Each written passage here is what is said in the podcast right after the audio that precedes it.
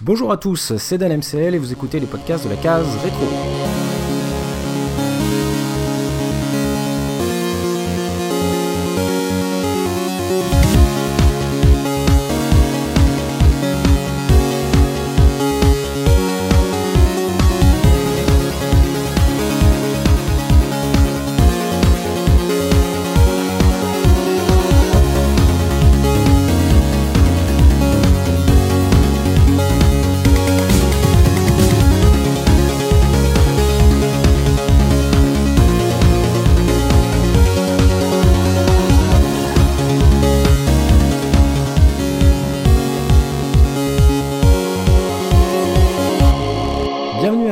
Ce nouvel numéro de la case rétro, votre podcast 100% rétro gaming. Et aujourd'hui, bah, comme vous l'avez entendu, ce n'est pas Enfa qui présente, j'ai réussi à lui, lui piquer sa place. Et euh, Mais il est, il est là, vous l'avez entendu rigoler justement, il a, il a pris une place de, de simple, simple péon. euh, Péon random. Vieux PNJ. Voilà, c'est ça, euh, simple gueux. Voilà.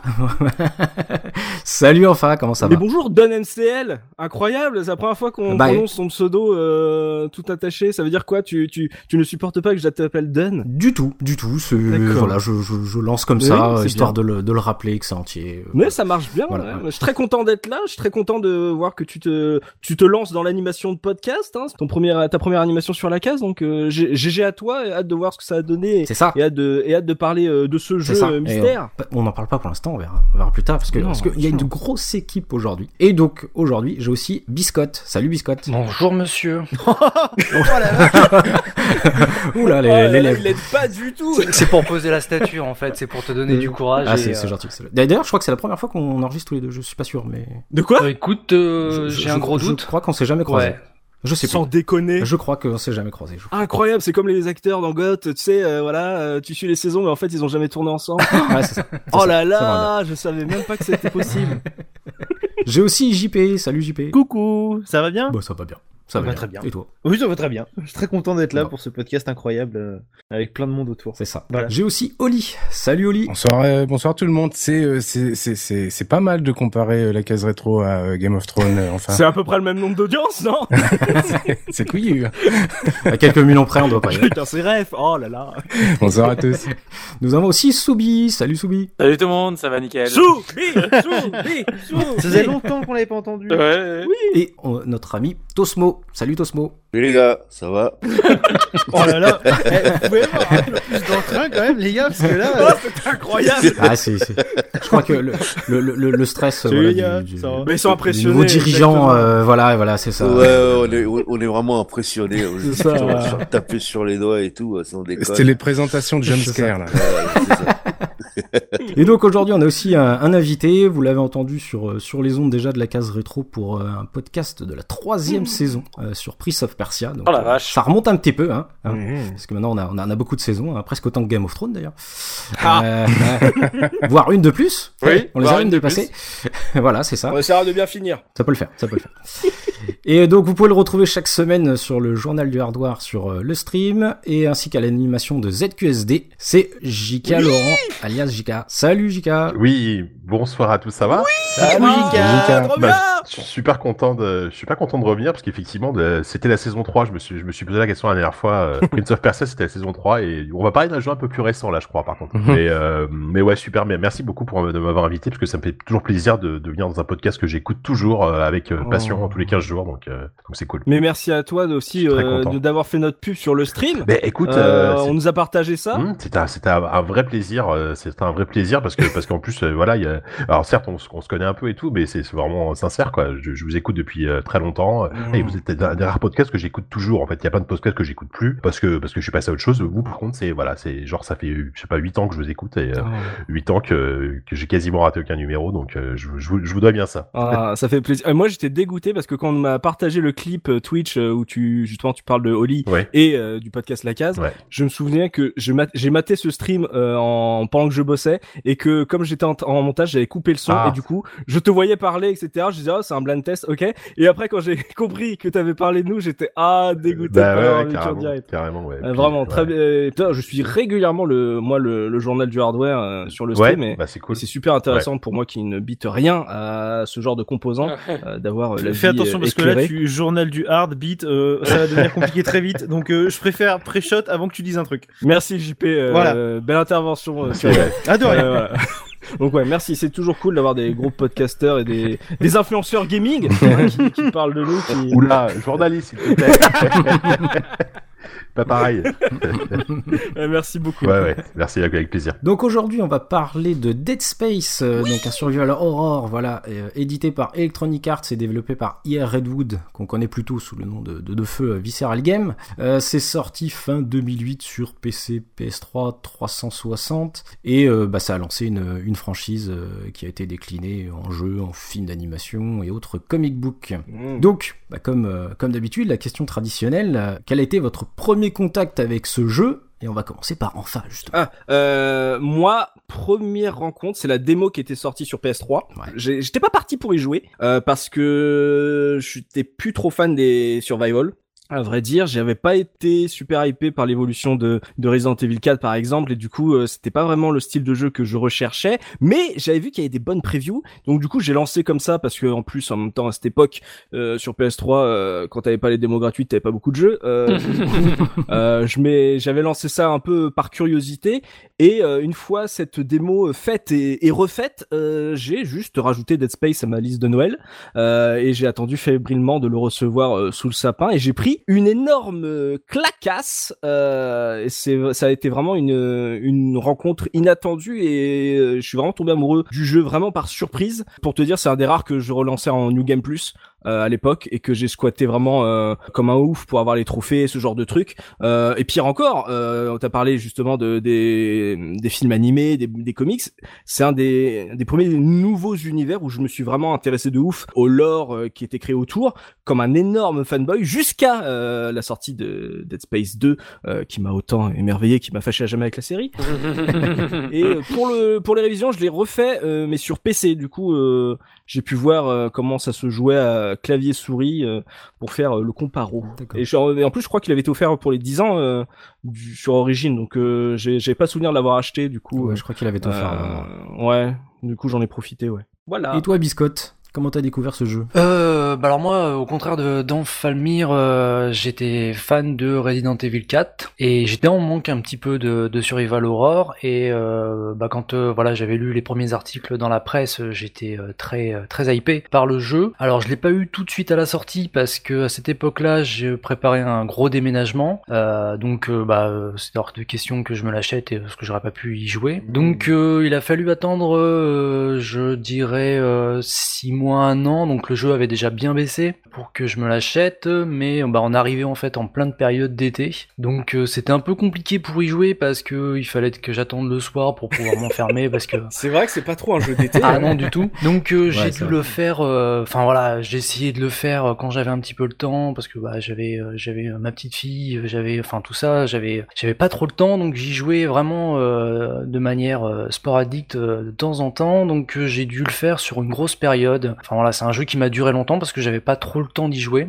Et euh, donc euh, je l'ai je l'ai picoré, ce qui était pas plus mal parce que c'est un jeu qui est très dense, donc euh, ça me permettait de, de souffler pas mal. Euh, mais j'ai beaucoup aimé, j'ai fait euh, le 2 et le 3 et la version euh, la version Wii mais sur PS3. Enfin voilà, le, le, le premier reste mon épisode préféré et euh, ensuite bah, ce sera l'épisode sur Wii. Euh, mais le 2 et le 3 c'est à mettre euh, dans une benne et puis Quoi, euh, quoi, quoi, quoi, Ah quoi ouais. la benne. Non, mais Ah ouais, oh. tu, tu, tu, tu vas très très fort là. Ouais.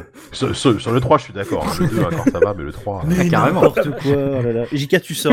Biscotte, tu sors. Ok. Et, euh, et voilà. Mais regardez comment il prend la conf, le breton là. Moi, justement, JP. Oui. Toi, comment t'as découvert ce jeu? Alors, euh, Chez le coiffeur. Non, mais alors, si, si tu, Chez Mammouth. si vous voulez, je sais pas si vous vous souvenez de la manière dont j'avais découvert Portal. Sur une chaise. Non, non, avec, avec le 2 avant le 1, et bah figurez-vous qu'avec Dead Space, c'est exactement la même chose. J'ai fait Dead Space 2 avant de faire Dead Space 1. Oh, t'aurais dû faire Hein 3 1 ça aurait été plus rigolo encore. Non, parce que bah, le 3 n'était pas sorti à l'époque, ça aurait été même très compliqué. Je suis même pas sûr que j'aurais été déçu pour le coup. Mais du coup, euh, donc d'abord Dead Space 2 et après Dead Space 1 parce que je, je l'avais pas trouvé à, à l'époque où j'avais voulu l'acheter. Et euh, bah très bonne surprise, Euh, pas du tout déçu par rapport au 2, que ce soit au niveau euh, graphisme, au niveau gameplay, tout ça. J'ai retrouvé vraiment ce que j'avais aimé dans le 2, euh, voire même plus. Hmm. Et, et voilà, très très bonne surprise pour moi. J'étais pas particulièrement en manque comme certains après Resident Evil 4, puisque je m'attendais pas à retrouver quelque chose qui m'avait autant marqué, mais euh, excellente surprise pour moi. À toi, t'aimes Hero 4, toi? Moi j'adore Hero 4. Ok. Et toi, Oli, comment t'as découvert ce jeu? Euh, moi, c'est bah, c'est- euh, Dead Space, c'était un, jeu un peu mythique pour moi parce que j'ai dû m'y reprendre à trois fois pour vraiment euh, jouer au jeu. Donc la première fois que je l'ai découvert, bah, c'est quand euh, j'en ai déjà parlé quand j'ai déménagé, déménagé de Dublin sur la côte est, je suis allé à Galway de la côte sur la côte ouest, j'ai chopé ma euh, 360 et puis j'avais quelques jeux d'occasion. J'avais pas Dead Space, mais j'en avais entendu parler. Puis quand j'ai eu Internet, bah, ma, ma première préoccupation, c'est non ma deuxième préoccupation, ça a été euh, de récupérer des ISO de jeux 360. c'est pas beaucoup mieux. Et donc euh, bah j'ai eu euh, Dead Space quand je l'ai j'ai récupéré l'ISO quoi et que j'ai que j'ai adoré. Mais malheureusement j'y ai joué jusqu'au euh, bah, au chapitre 4 à peu près parce que j'ai eu le temps de faire ça et le, le temps de faire ça en fait j'avais fini de télécharger je crois Riddick.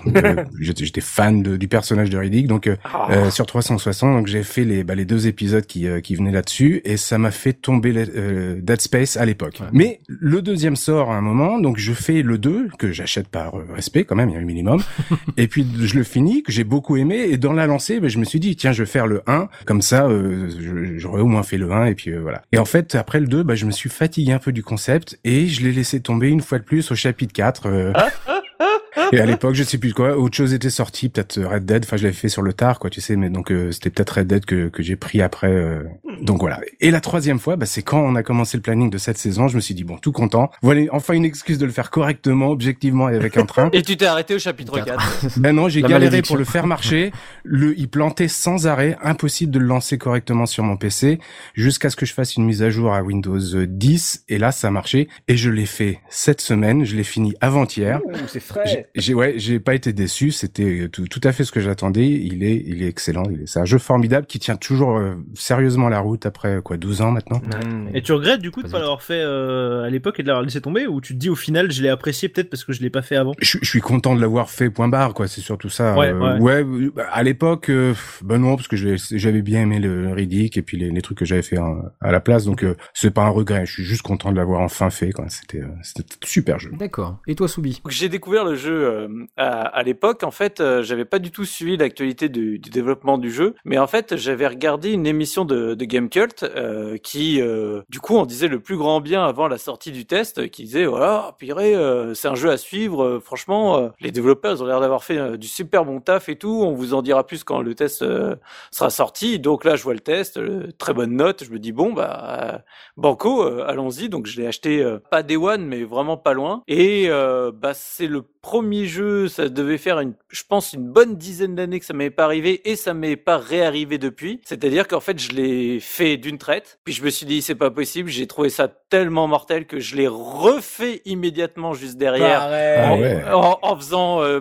que avec le le, le le découpe laser là, je sais plus comment il s'appelle. Le cutter plasma. Le cutter plasma, voilà, merci. Et du coup, une fois que je l'ai fini avec le cutter plasma, je me suis dit, mais je peux pas m'arrêter là. Donc, je l'ai refait une troisième fois en mode hard, où du coup, je me suis dit, là, je vais le platiner, même si c'était sur euh, Xbox 360, donc euh, c'était, euh, c'était pas, euh, j'avais pas le platiné. Et j'ai été très frustré parce qu'il me manque qu'un seul succès, qui est de celui de, de, de protéger euh, au moment de la séquence des météores. Il faut pas descendre en dessous des 50%. J'ai eu beau régler ma télé, la luminosité, tout ce que tu veux, machin. J'ai jamais réussi à, à faire ce, ce, ce, ce succès. Je reste très frustré. Quelle horreur ce Voilà. truc. Mais du coup, j'ai fait le jeu trois fois de suite à la chaîne euh, et du coup ça m'est jamais réarrivé depuis jamais un jeu m'a m'a autant euh, mis une claque euh, au moment de le faire et et, et du coup d'avoir envie de le de réempiler juste derrière tellement que j'ai trouvé ça bon et qu'il qu'il m'en fallait encore D'accord. Comme Je Soubi. te demanderai pas si t'as bien apprécié le jeu, s'il est bon, tout ça.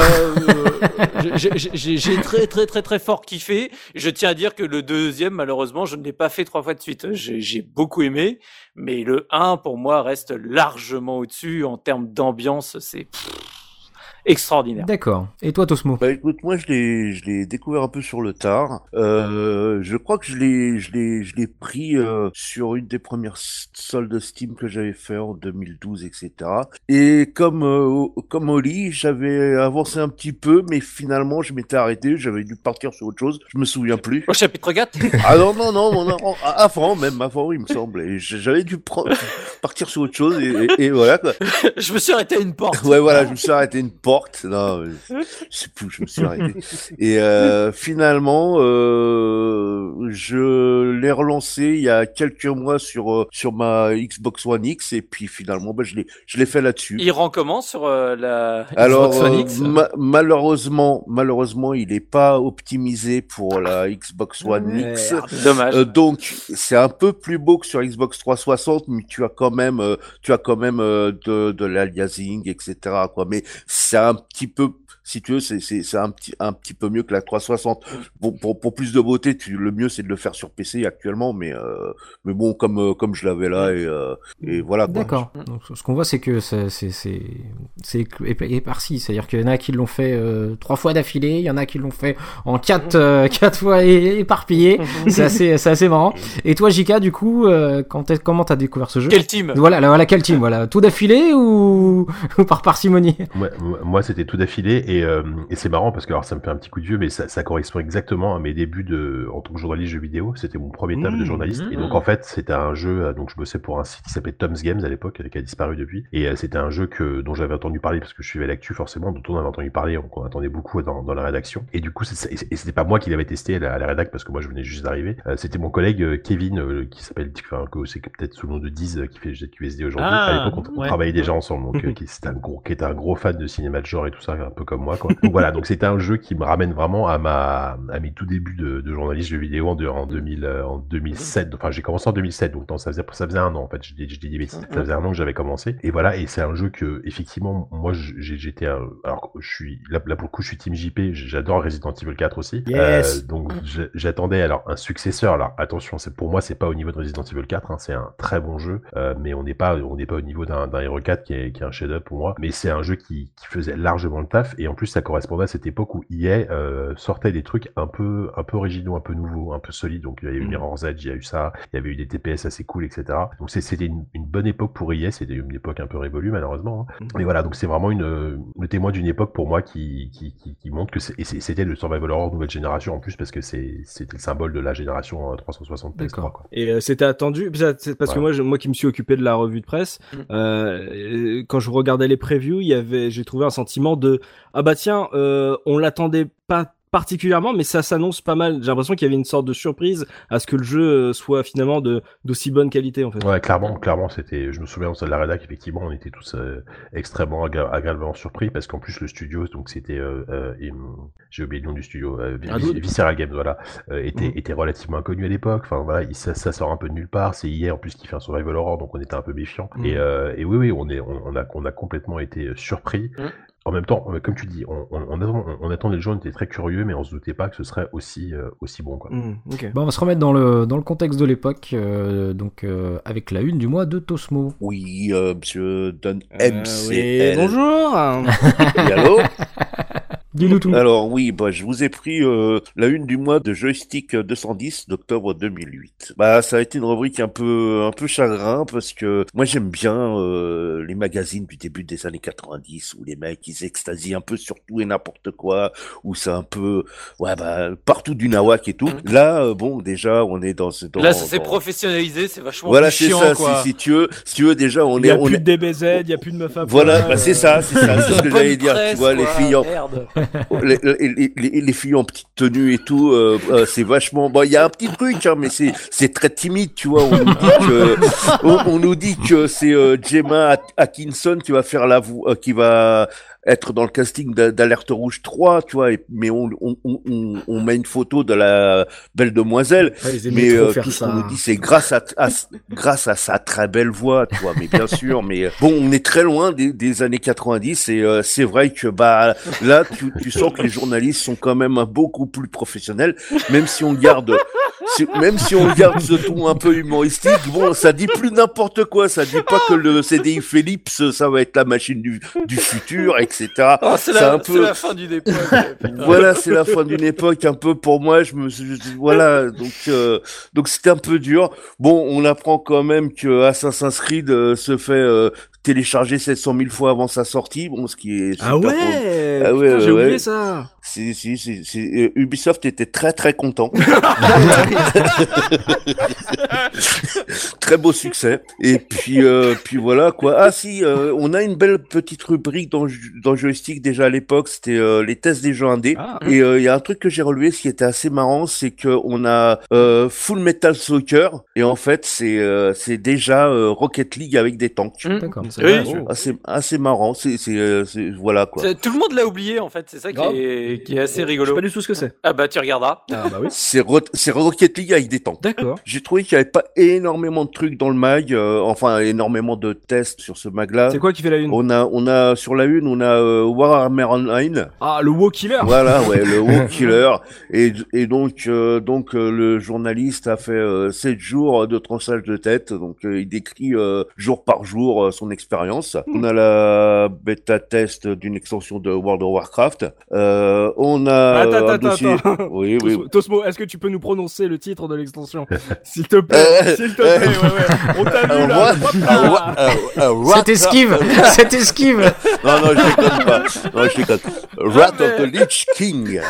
Mais ça, faut demander à Oli. Euh... Merci, que moi, je suis pas euh, bilingue, hein, les mecs. Hein. Tu sais, moi, je suis parigo, euh, tête de veau. Hein. Ici, c'est Paris, hein, toi. Voilà, quoi. Un mec, qui, il y a un mec qui vient me par- parler en anglais, même pas repart. Hein, donc, euh, donc, on a ça. On a, on a un dossier sur le online de Far Cry 2 qui fait euh, au moins 5 pages, alors que le jeu est pas sorti. Mais bon, euh, voilà, quoi. Et le, le, le gros test, c'est Stalker Clear Sky. Ah, alors, les. C'est le top de la rédac. Ouais. Ah si, il y a, y a- y a deux petits utilitaires qui ont peut-être parlé aux plus anciens, enfin plus anciens 2008 quand même.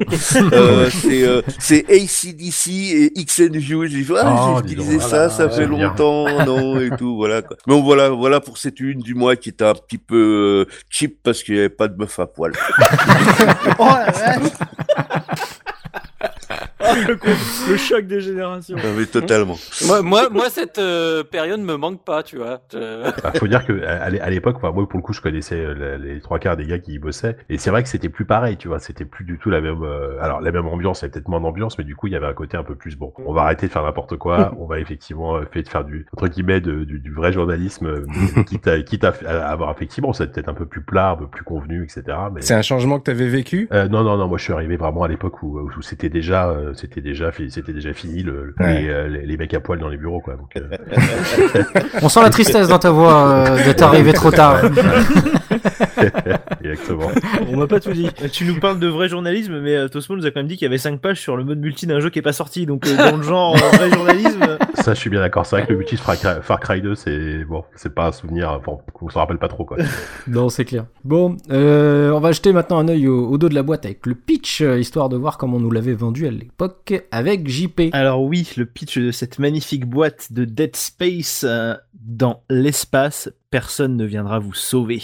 Déjà, petite référence à Alien, hein, au cas où on n'aurait pas compris qu'il y en avait dans le jeu des références Alien. Alors, Mhm. un vaisseau spatial cesse d'émettre suite à la découverte d'un étrange vestige sur une planète éloignée. L'ingénieur Isaac Clarke est envoyé pour le réparer. Commence alors un long cauchemar. Seul et piégé, Isaac livre un combat désespéré pour survivre. Tout petit résumé avec en dessous des argus incroyables pour le jeu, démembrer tactiquement les monstres nécromorphes. Dans un combat en gravité zéro, l'horreur peut surgir de n'importe où et percer à jour la troublante vérité de ce thriller haletant. Donc voilà, c'est on nous vend un peu le jeu. Démembré tactiquement Ouais, dé- ouais, alors démembrer tactiquement. je, je, sais, je sais pas Bah trop. si, euh, bien sûr, c'est pour qu'on le, le pas le comparer à un, un soldier of fortune où Mhm. tu tires et ça tombe de partout. Là, c'est Ouais, ouais, vises ouais. pour T'es le bon chasseur. Voilà, tu c'est vois. ça. c'est- voilà. Le but c'est pas que de démembrer, c'est de démembrer euh, de manière de, intelligente. de manière tactique. De, de manière tactique, tu vois. Euh, ça fait très euh, années 90 quand même euh, ce ce, ce pitch. Ouais, ouais, c'est vrai que je, l'ai- je l'ai pas noté, mais sur le site de EA, euh, il y a un autre pitch pour le jeu qui est un tout petit peu plus long et qui est un peu plus intéressant, je trouve, qui vend un peu mieux le jeu, même s'ils ont gardé après le démembrement tactique dans les points positifs du jeu. Donc ils y tiennent vraiment beaucoup. Euh, Ça se retrouve dans la presse, euh, ce terme. C'est vrai? Oh ouais. la vache. C'était dans, c'était dans le mémo. Ils ont, ils ont bien aimé le côté tactique euh, du démembrement. Mais ouais, le, le pitch est pas incroyable. Après, ce qui est bien avec l'arrière de la boîte, c'est qu'il est quand même euh, composé de trois euh, très jolies euh, captures euh, du jeu qui du coup euh, mettent quand même bien dans l'ambiance.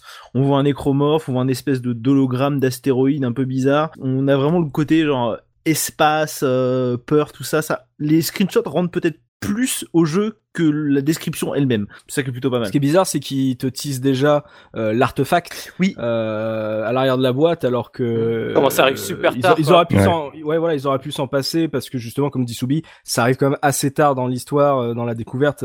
Ils auraient, ils auraient pu, ils auraient pu se contenter d'une mission de sauvetage. Mm. Et c'est un truc que j'ai retrouvé dans les trailers. Il y a des trailers qui spoilaient de ouf en 2008. Euh, ça m'a un peu euh, étonné. Mm. Mais, euh, mais, mais comme je suis passé à côté, ça m'a pas. C'est une vraie révélation en plus cet, euh, cet artefact, enfin ce truc, parce que quand tu ouais quand tu quand tu lances le jeu, si t'as pas regardé euh, quoi que ce soit un pitch ou un truc comme ça, t'es vraiment euh, à l'aveugle hein. Et puis bon, euh, pour terminer à l'arrière de la boîte, on nous gratifie quand même d'un Game Award Critic Winner 2008 Mm. et meilleur jeu d'action aventure à l'E3 2008. Mm. Voilà. D'accord. Bon, bah, on va pouvoir se, se lancer dans le gros du débat et on se retrouve tout de suite après ça.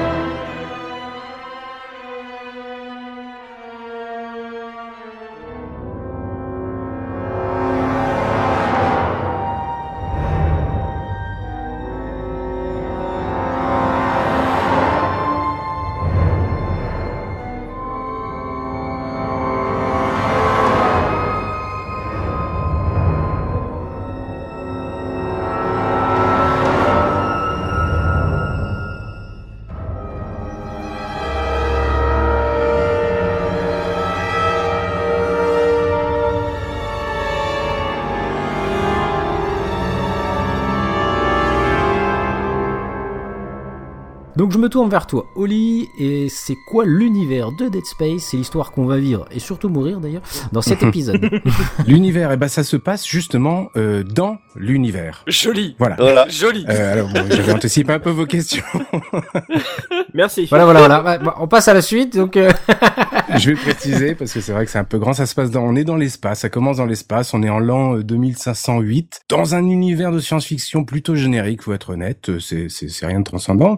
Visiblement, à ce qu'on voit, l'homme est capable de voyager donc dans l'espace, de coloniser des planètes. On peut même, j'imagine, spéculer que les ressources terrestres sont euh, rarifiées dans cet univers-là parce qu'on on est obligé de, de continuer l'exploration euh, minière sur d'autres planètes. C'est un peu le background. On y incarne, bah, comme on l'a dit, euh, un membre de l'équipage du vaisseau, le, le, le Kélion, l'USG Kélion, qui arrive en approche du euh, Ishimura. Qui est un- un- alors c'est un Planet Cracker, c'est euh, un, un casseur de planètes, je sais pas comment. Brise surface. Brise surface, d'accord. Bien meilleure traduction. Ouais, vaisseau minier, c'est vrai, c'est brise surface, c'est pas mal. Euh, en orbite autour de la planète euh, Aegis 7. Et puis, bah, la raison de notre présence euh, là, c'est que l'Ishinomura a diffusé un, un signal de détresse, et puis depuis, bah, à peu près silence radio. C'est très convenu, hein, comme euh, comme scénario au départ. euh, C'est, c'est, on a l'impression de l'avoir déjà vécu quelque part, mais ça, ça marche, ça marche bien, surtout que le- Dans un film, notamment. voilà, ouais, surtout que le le- le- l'intro est, est- est super bien faite, donc on s'approche du machin euh, tout tranquillou. Mais euh, pot de bol, le GPS de guidage euh, se plante et on s'écrase sur le Tom Il est cassé. Voilà, ouais, le tom-tom est cassé, euh, donc on a à peine le temps, bien sûr, de se dépoussiérer. L'équipage se fait attaquer, euh, deux membres sont tués et on se retrouve séparés du reste de l'équipage. Donc il y a Kendra Daniels,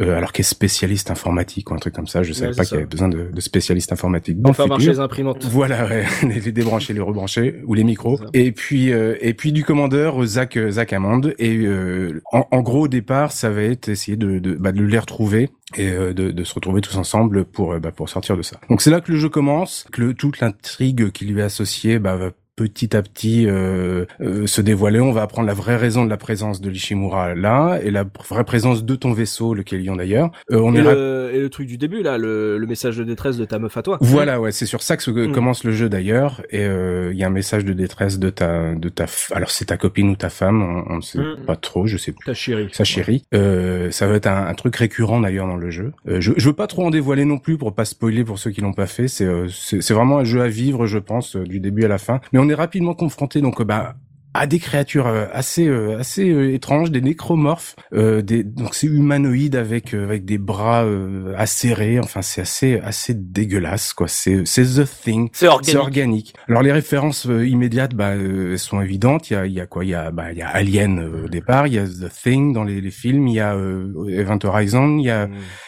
c'est un peu une, une apocalypse, zombie apocalypse dans Total Recall quoi. Euh, C'est euh, si on était sur une station et puis que voilà toutes les portes se fermaient, qu'il y avait des zombies partout. C'est à peu près l'ambiance. C'est du survival horror. J'allais dire classique maintenant. Euh, on est dans les dans, des couloirs étroits, euh, les lumières qui s'éteignent, euh, des- qui s'éteignent, des monstres qui sortent des conduits. euh, c'est convenu, c'est classique, c'est du Resident Evil 4, mais ça marche super bien. Euh, ça, ça marche même tellement bien que les, les jumpscares ont l'air de, de toujours faire peur à la fin du jeu, alors qu'on est on devrait être habitué. quoi. Donc euh, ouais, c'est à peu près ça l'univers. C'est c'est c'est rien de transcendant, c'est tout à fait convenu, mais euh, mais ça marche énormément. C'est du vaisseau spatial dans l'espace avec des euh, avec des bébêtes pas cool. Moi, ce que j'avais adoré à l'époque, c'est parce que donc je, je reviens sur le mythique débat euh, RE4 et compagnie. Euh, en fait, euh, moi j'adore aussi RE4. Hein. RE4, euh, je trouve que c'est un chef-d'œuvre, mais moi j'avais besoin de retrouver un peu justement le, le survival horror. Alors un peu moins action, un peu plus ambiance qui me manquait du coup, parce que pour le coup, euh, je trouvais que la direction euh, Resident Evil euh, à partir du 4, ça devenait un peu trop action, un peu trop gros, euh,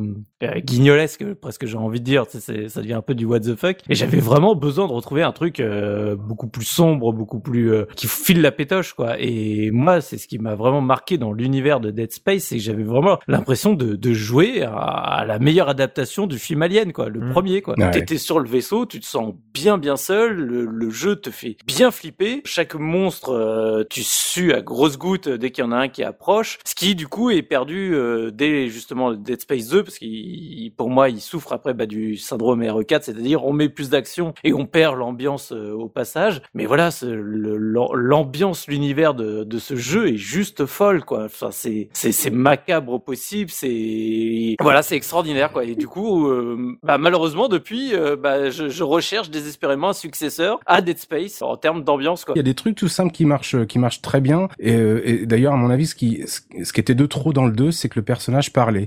dans le 1, le personnage ne parle pas. Et, euh, et finalement, bah, ça fait, ça fait, ça en fait pas un personnage, ça fait que c'est toi. quoi. Alors là, total, to- total obje- objection, parce que moi, s'il y a bien une chose que j'ai reproché au jeu, c'est justement le fait que le personnage ne parle pas. Mm. Et Ah euh, ouais. moi, enfin, ça- oui, moi, ça m'a gêné en fait. Euh, ça me gêne pas dans un Zelda, ça va pas me gêner dans beaucoup de jeux, Mm. mais là, surtout que euh, quand tu, alors un exemple tout bête, c'est justement quand tu vas avoir un message de ton, de ta copine et que le mec est euh, zéro réaction et ça va Mm. être euh, un autre qui va lui dire, eh ben dis donc, c'est ta copine. Amorphe.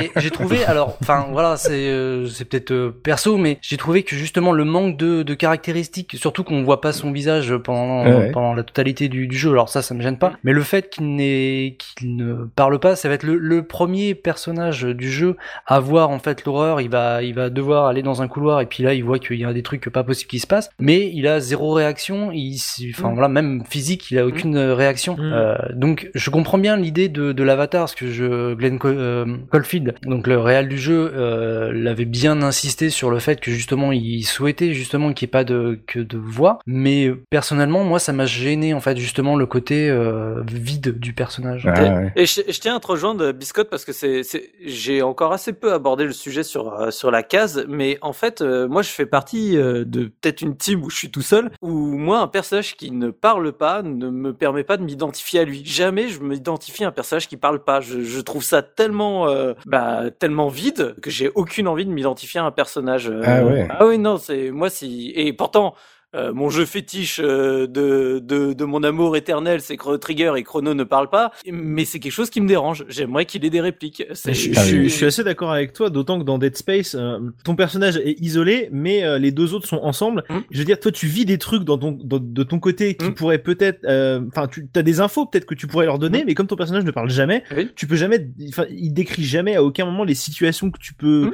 Vivre, des infos que tu pourrais leur donner. Du coup, Mm. bah, t'as une sensation un peu, euh, bah, je sais pas, ouais, il traverse les niveaux, il lui arrive des trucs, mais t'as l'impression qu'il s'en fout vraiment, quoi. Ouais. À part l'entendre faire des euh quand il se fait taper. Voilà. Et moi, du coup, j'ai du mal à comprendre euh, d'où continue ce, ce, ce je- je- pour, pour moi ce délire parce que moi ça, ça me sort du truc. Et, et plus les technologies avancent plus les jeux deviennent chiadés plus ça me dérange. Je veux dire même là maintenant actuellement quand je quand je joue à un Zelda l'entendre juste euh, couiner quand, quand il donne des coups d'épée ça commence à me saouler sévère. J'ai envie qu'il devienne un vrai personnage à part entière quoi avec un autre caractère que juste des ah hi, ah tu vois ça, ça, ça Ah, il le fait bien, hein. Ah. Surtout que le personnage il se met à pousser des cris quand il va taper dans une caisse. Et Ouais. là, tu te dis mais pourquoi tu t'énerves contre une caisse alors que Après, par rapport à ce que vous dites, ça, ça, ça colle bien à pas mal de genres de jeux, notamment pour Half-Life, parce que c'est la première personne. Mais après, moi, par exemple, il y a des survival horror où le, le héros commente tout ce qui se passe, et moi, par exemple, ça me sort du truc, quoi. Ah, pareil, Donc, au bout d'un moment, tais-toi, en fait. Et c'est un survival horror. Mm. Voilà, effectivement, le manque de réaction face au message de sa copine, etc., c'est un peu ridicule. Mais par contre, le, le, le silence euh, quasiment total, à part, euh,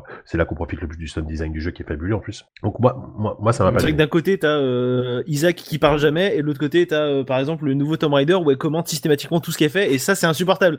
Mais euh, oui il y a un juste milieu où peut-être Isaac quand il voit un monstre il peut faire genre oh merde c'est quand même bizarre ce qui se passe parce que vraiment sinon c'est compliqué pour lui. Je crois que tout dépend du type de jeu que tu fais et du ressenti que tu vas avoir chez le joueur. Je sais que moi, les, les, les réactions, le manque de, ré- de paroles, les réactions, au contraire, j'aimais parce que c'est moi qui les avais, les réactions. Mhm. C'était à chaque fois, c'était moi qui faisais Ah, mais alors c'est lui qui a, ah, mais alors, et, euh, et, et pareil pour les jumpscares, quoi. C'était, c'est moi qui avais vraiment peur. Que le personnage que j'incarnais euh, ait peur, lui, je m'en, je m'en foutais, que c'était vraiment pas le problème. Et quand le 2, il s'est, dans le 2, il s'est mis à parler, j'étais là, mais ferme-la.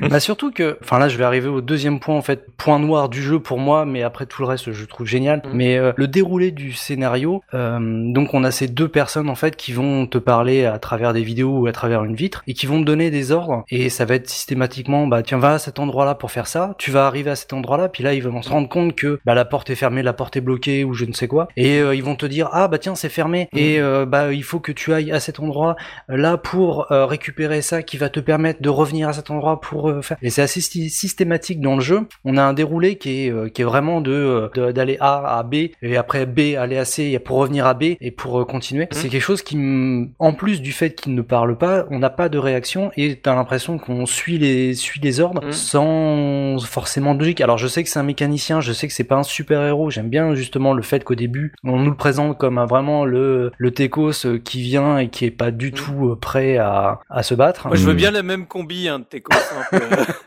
Ah, pour le coup, c'est c'est vraiment sur le modèle de Gordon Freeman euh, de Half-Life. Hein. Ils se Mhm. Sont, se moi, ils se sont inspirés de, de Freeman. Quoi. Mais Freeman Ouais, avait ouais. passé un, des trucs d'entraînement au tir, tu vois, il se bat avec des, des armes conventionnelles, là où Isaac, euh, il a des trucs de chantier euh, pour euh, vraiment, euh, enfin, qui restent dans, dans l'univers. Il y a un truc que JK a dit au début et qui est très vrai sur, euh, là je reviens un peu vraiment sur la licence, c'est que moi ce qui m'a plu dans Dead Space, c'est que c'était c'était tout tout nouveau, c'était tout frais Mm. et euh, c'est vraiment, euh, faut saluer EA parce que c'était vraiment le, le renouveau d'Electronic Arts euh, à cette époque. En 2007, t'as vu Mass Effect, il y a eu Crysis, il y a eu Skate, il y a eu Rock Band. En 2008, t'as Mirror's Edge, t'as Army of Two, t'as Sport, t'as Burnout Paradise, Mm. t'as Dead Space. Et, et du coup, il y avait vraiment ce, ce, ce plaisir de, re- de trouver une nouvelle licence avec ses inspirations, etc. et ses références. Mais vraiment, le, le- le- c'est- moi, ça m'a vraiment plongé dans l'histoire de, de me dire, je connais pas ce lore, j'ai envie de le découvrir. Mm. Du coup, je piochais voilà dans les, les audiologues que tu trouves dans les dans les niveaux, euh, les discussions sur les hologrammes, etc. Les informations que t'as euh, dans ton menu Mhm. euh,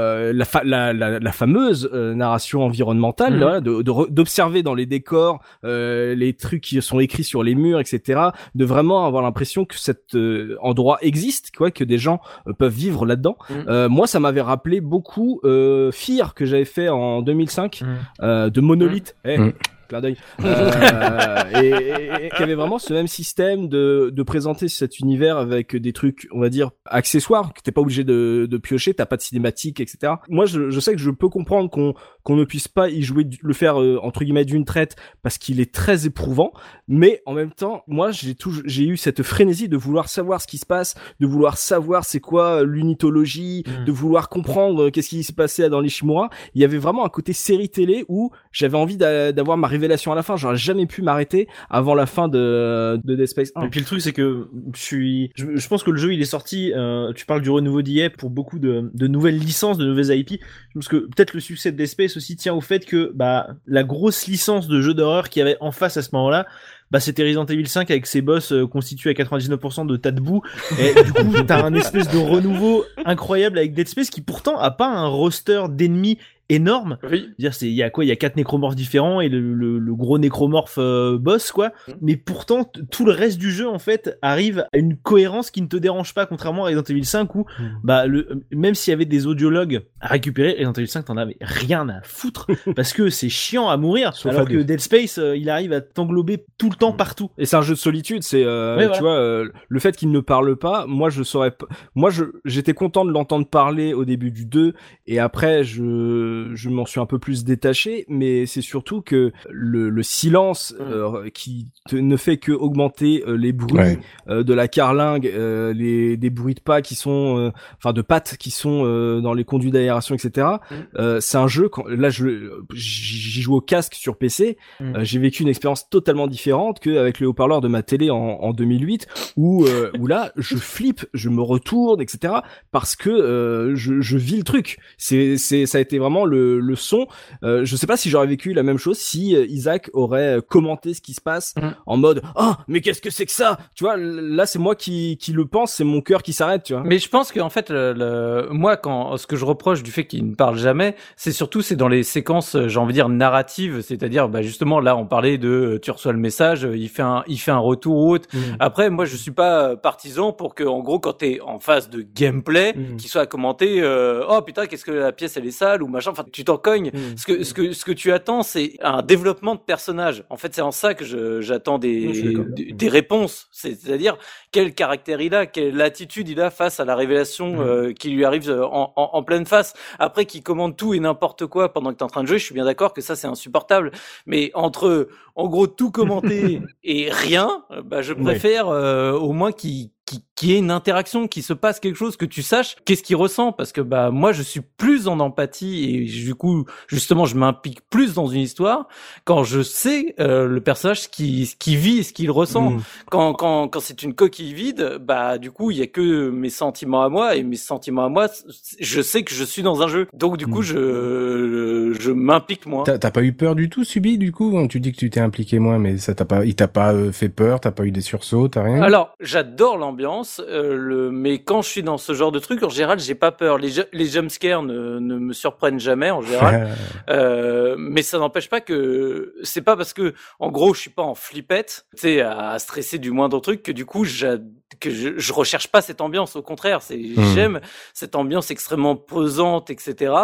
Mais après, c'est juste que si le personnage n'est, est une coquille vide, comme je dis, du coup, je me sens encore moins impliqué dedans. Du coup, je, je, il me manque un cran d'immersion. Parce que moi, il- m'a sincèrement filé les chocottes et je pense que c'est en partie dû au fait que justement le personnage ne parle pas et que le- ce personnage, ça devient moi, quoi. Mm. Parce que ça, ça a marché à 100%, euh, 100% là-dessus. Il m'a vraiment foutu la troule. Alors, je, j'en suis pas au stade de Pimi qui flippe devant Animal Crossing, mais euh, c'est effectivement, s'il y a un nécromorphe qui apparaît euh, en jumpscare dans un vaisseau tout rouillé en décapitant un perso, il y a, ouais, il y a des chances que je fasse un Mm. petit peu pipi. Et toi, JK, qu'est-ce qui t'a le plus marqué euh, dans cette histoire? Ou est-ce que par exemple ça t'a lancé sur le le, le lore, le, le background, ou euh, tu l'as vraiment vécu comme un, un petit une petite série B euh, qui se finit en 10 heures Bah moi ce que, enfin en fait le le- l'univers, je sais plus qui a dit ça au début, il est clairement assez convenu. Bah c'est c'est Oli qui disait ça. Euh, mais justement c'est peut-être ça qui m'a plu parce que dans le jeu vidéo finalement t'avais pas vu ça tant que ça, si souvent. Ouais. Enfin moi gros amateur de de The Thing, Carpenter, Alien, etc. On les a déjà cités. Euh, J'étais content de retrouver tout ça dans un jeu en fait, Mm. Euh, de manière assez classique en fait au final, mais c'est c'est à peu près ce que j'attendais en fait du truc. Donc j'ai pas été euh, transcendé par notamment la DA, etc. Mais ça, on, on parlera plus tard. Mais effectivement, il y a plus ce côté bonne série B d'horreur. Le jeu m'a pas euh, m'a pas euh, terrorisé, mais par contre, j'étais en tension. T'es, enfin, c'est un jeu qui, qui, qui joue tout le temps. T'es en tension tout le temps, quoi, parce que parce que tu sais qu'il va y avoir des jumpscares, etc. Bon, ok, ça, ça t'es prêt à ça. Par contre, c'est c'est pas du malaise à la Silent Hill, tu vois. T'es armé, etc. Donc tu y vas, quoi. Mais par contre, t'es en tension perpétuelle, ce que va apporter dans certaines phases des 4 ce que je retrouvais un petit peu dans certains moments des Resident Evil 4, vraiment de, de pure tension, quoi. Donc donc voilà, c'est vraiment ce côté bonne série B, bien rythmée, qui qui va qui va vraiment bien plus, quoi. Là, je pense que tu as dit le terme exact, c'est le rythme du jeu qui est vraiment excellent. là, en le refaisant en fait pour pour les révisions, j'ai trouvé le rythme, voilà, le jeu de, 2008, mais inégalé encore aujourd'hui en termes de rythme, Mhm. comme à Resident Evil 4 à l'époque. Euh, on passe d'un moment calme à un moment de tension extrême, sans euh, à chaque fois en fait on se fait avoir. Moi, je sais que je me faisais avoir, et je me suis encore fait avoir euh, cette fois-ci en le refaisant, de jamais euh, savoir ce qui allait se passer. On arrive dans un couloir, on voit qu'il y a un trou dans le mur, on se doute qu'il va y avoir une créature, mais elle arrive jamais au moment où en fait où euh, on s'y attend euh, parce qu'elle va apparaître derrière ou parce que euh, Et c'est ça, surtout, elle apparaît pas forcément à l'endroit où, où tu supposes qu'elle va apparaître, quoi. Mm. C'est ça qui est cool, c'est que, euh, oui, justement, tu dis, il y a le trou dans le mur, sauf que la bestiole, en fait, bah, elle apparaît au coin du couloir que t'avais pas vu, où elle était déjà au sol, et elle se relève quand t'arrives, et toi, t'es focus Ouais. sur le trou du mur, donc tu la vois pas. Après, juste pour nuancer un petit peu, moi justement, c'est peut-être en leur, en leur faisant, c'est ce que, c'est ce qui m'a un peu plus dérangé, c'est que malgré tout, au bout d'un moment, t'as as compris comment fonctionne le jeu. Tu as Ouais. compris que euh, tu, tu, tu vas traverser ce couloir, quand tu vas revenir, il va y avoir quelque chose. Et les, les, les ennemis ont, ten- ont tendance à apparaître au moment où t'es pas censé t'y attendre, mais finalement tu t'y attends parce que c'est Mm. c'est jamais, jamais au moment le plus évident. Bah, surtout que t'as, t'as, t'as plusieurs phases où tu rentres dans une pièce, il y a un ennemi au sol qui se relève pas, ça. et quand tu reviens dans la pièce après, l'ennemi se relève Exactement. au second passage, donc ça, tu Ouais. le vois arriver, euh, Donc du coup, ça, ça, je trouve que au bout d'un moment, c'est un poil répétitif en termes de mise en scène en tout cas. Ah non, même ça, je me suis fait avoir. bon public jusqu'au Bah, bout. à l'époque, à l'é- à l'époque, ça marchait, mais en leur, faisant, je trouve que ça, ça a un peu vieilli là-dessus. Ouais. c'est vrai. Heureusement, en fait, son avantage par rapport, par exemple, à, à sa suite, c'est que c'est tellement condensé que tu fais très rarement deux fois la même chose et que t'arrives jamais à te mettre en tête que c'est juste un TPS full action et il y a toujours euh, la tension en fait euh, ne, ne retombe pas là où euh, Dead Space 2 va se perdre en- dans le too much à, à t'agresser euh, sur le nombre de d'ennemis et sur le peu de munitions que que tu as. Là il y a je trouve que il y a un équilibre même si comme on est sur un TPS de qualité tu relâches jamais ton attention et du coup tu t'attends toujours à ce qu'on te tombe sur la tête. Et, euh, et, et du coup ça peut faire qu'à la fin bah t'as moins peur parce que tu tu commences à comprendre les les ficelles et, et tu sais que le, les développeurs sont assez vicieux pour t'attaquer au moment où tu penses que t'es safe. C'est-à-dire qu'au bout d'un moment tu tu tu vis d'une salle et finalement dans le couloir d'après là où normalement t'aurais une pause euh, un moment un peu plus d'ambiance bah d'un seul coup Mm. ils vont te réattaquer. Et ça tu commences à comprendre que euh, les développeurs euh, connaissent un peu le, le rythme et, et les codes et que bah, ils vont commencer à la fin à jouer avec toi. Mais comme t'as la le skill et la on va dire le, le réflexe d'un TPS et bah tu tu fais attention en fait. Tu regardes dans les coins etc tu tu, tu relâches jamais ta garde en fait. D'accord. On parle TPS, on parle munitions, on parle ennemis, tout ça, mais justement, si on rentrait dans, dans, dans le vif avec le gameplay, euh, enfin, comment ça se joue Dead Space Bon, on va faire très simple. Hein. Euh, comme on a déjà fait un podcast sur Resident Evil 4, euh, on pourrait résumer euh, le jeu assez rapidement comme étant RE4 euh, dans l'espace, un peu comme euh, Cold Fear était RE4 sur l'eau. On est sur un, un TPS euh, horrifique, euh, caméra à l'épaule, Où le personnage bouge. où le personnage bouge euh, pendant qu'il vise et pendant qu'il tire. Euh, grosse nouveauté, vive la next gen, où on va devoir démem- démembrer tactiquement euh, ces monstres dégueulasses euh, qui s'appellent les nécromorphes du coup, euh, en se baladant euh, dans ce, ce labyrinthe qu'est cet immense vaisseau de l'Ishimura, euh, en essayant de suivre un peu le, le scénario, en allant euh, aux différents objectifs qu'on nous donne. Comme on l'a dit, euh, comme Soubi l'a, l'a, l'a trollé sur la maniabilité du perso, c'est un des gros points forts du jeu, c'est sa mani- la maniabilité d'Isaac. Tu vois, même s'il est super lourd à se déplacer parce qu'il porte une combinaison qui doit peser 2 tonnes, il est ultra facile à, à contrôler. C'est euh, que ça soit dans les, les déplacements, que ça soit pendant les combats, même dans la navigation dans les menus, c'est euh, assez irréprochable. C'est aux petits oignons. Moi, je trouve ça extraordinaire que tu puisses continuer à bouger pendant que t'es en train de regarder tes menus. Moi, je trouve, Ouais. je trouve, je trouve ça extra. Quoi. bah, je, je lance direct là-dessus sur bah, la- euh, ce qui aide à la maniabilité, ça va être euh, tout le soin apporté à l'interface. Euh, Il n'y a pas de HUD, il est intégré in-game, on va dire. Euh, la barre de vie, elle est sur la colonne vertébrale de ta combi. Ta jauge de stase, elle est aussi à l'arrière de la combi. Les munitions, c'est en holographique euh, Mm. sur l'arme. Mm. Le menu, c'est, tu vois, ça, il y a, y a une sorte de faisceau holographique euh, qui apparaît sous ton casque et qui va te montrer euh, tout le menu sans Mm. mode pause. Quand tu veux switcher dans ton inventaire, quand tu veux regarder ta carte, etc. Le jeu ne s'arrête pas, donc du coup, euh, il y a, tu restes tout le temps en tension. Le, le guide au sol pour euh, retrouver ton chemin. Enfin, alors le, le fil d'Ariane, bah, c'est un point euh, qui a fait débat à l'époque euh, parce que euh, souvenez-vous quand même, on se disait voilà les jeux deviennent de plus en plus courts, ils ne font que 12 heures. ah, Euh, et euh, on était, euh, on est, les joueurs sont beaucoup trop guidés par la, la, la main aujourd'hui. Euh, le fil d'Ariane euh, a été critiqué à l'époque parce qu'il suffit de d'appuyer sur le stick ou euh, sur contrôle et t'as Isaac qui tend sa main et il y a un faisceau bleu qui se dirige au sol et qui te t'indique dans quelle direction tu vas devoir aller pour aller à ton prochain objectif. Je peux comprendre qu'il y ait eu des critiques, surtout pour un truc.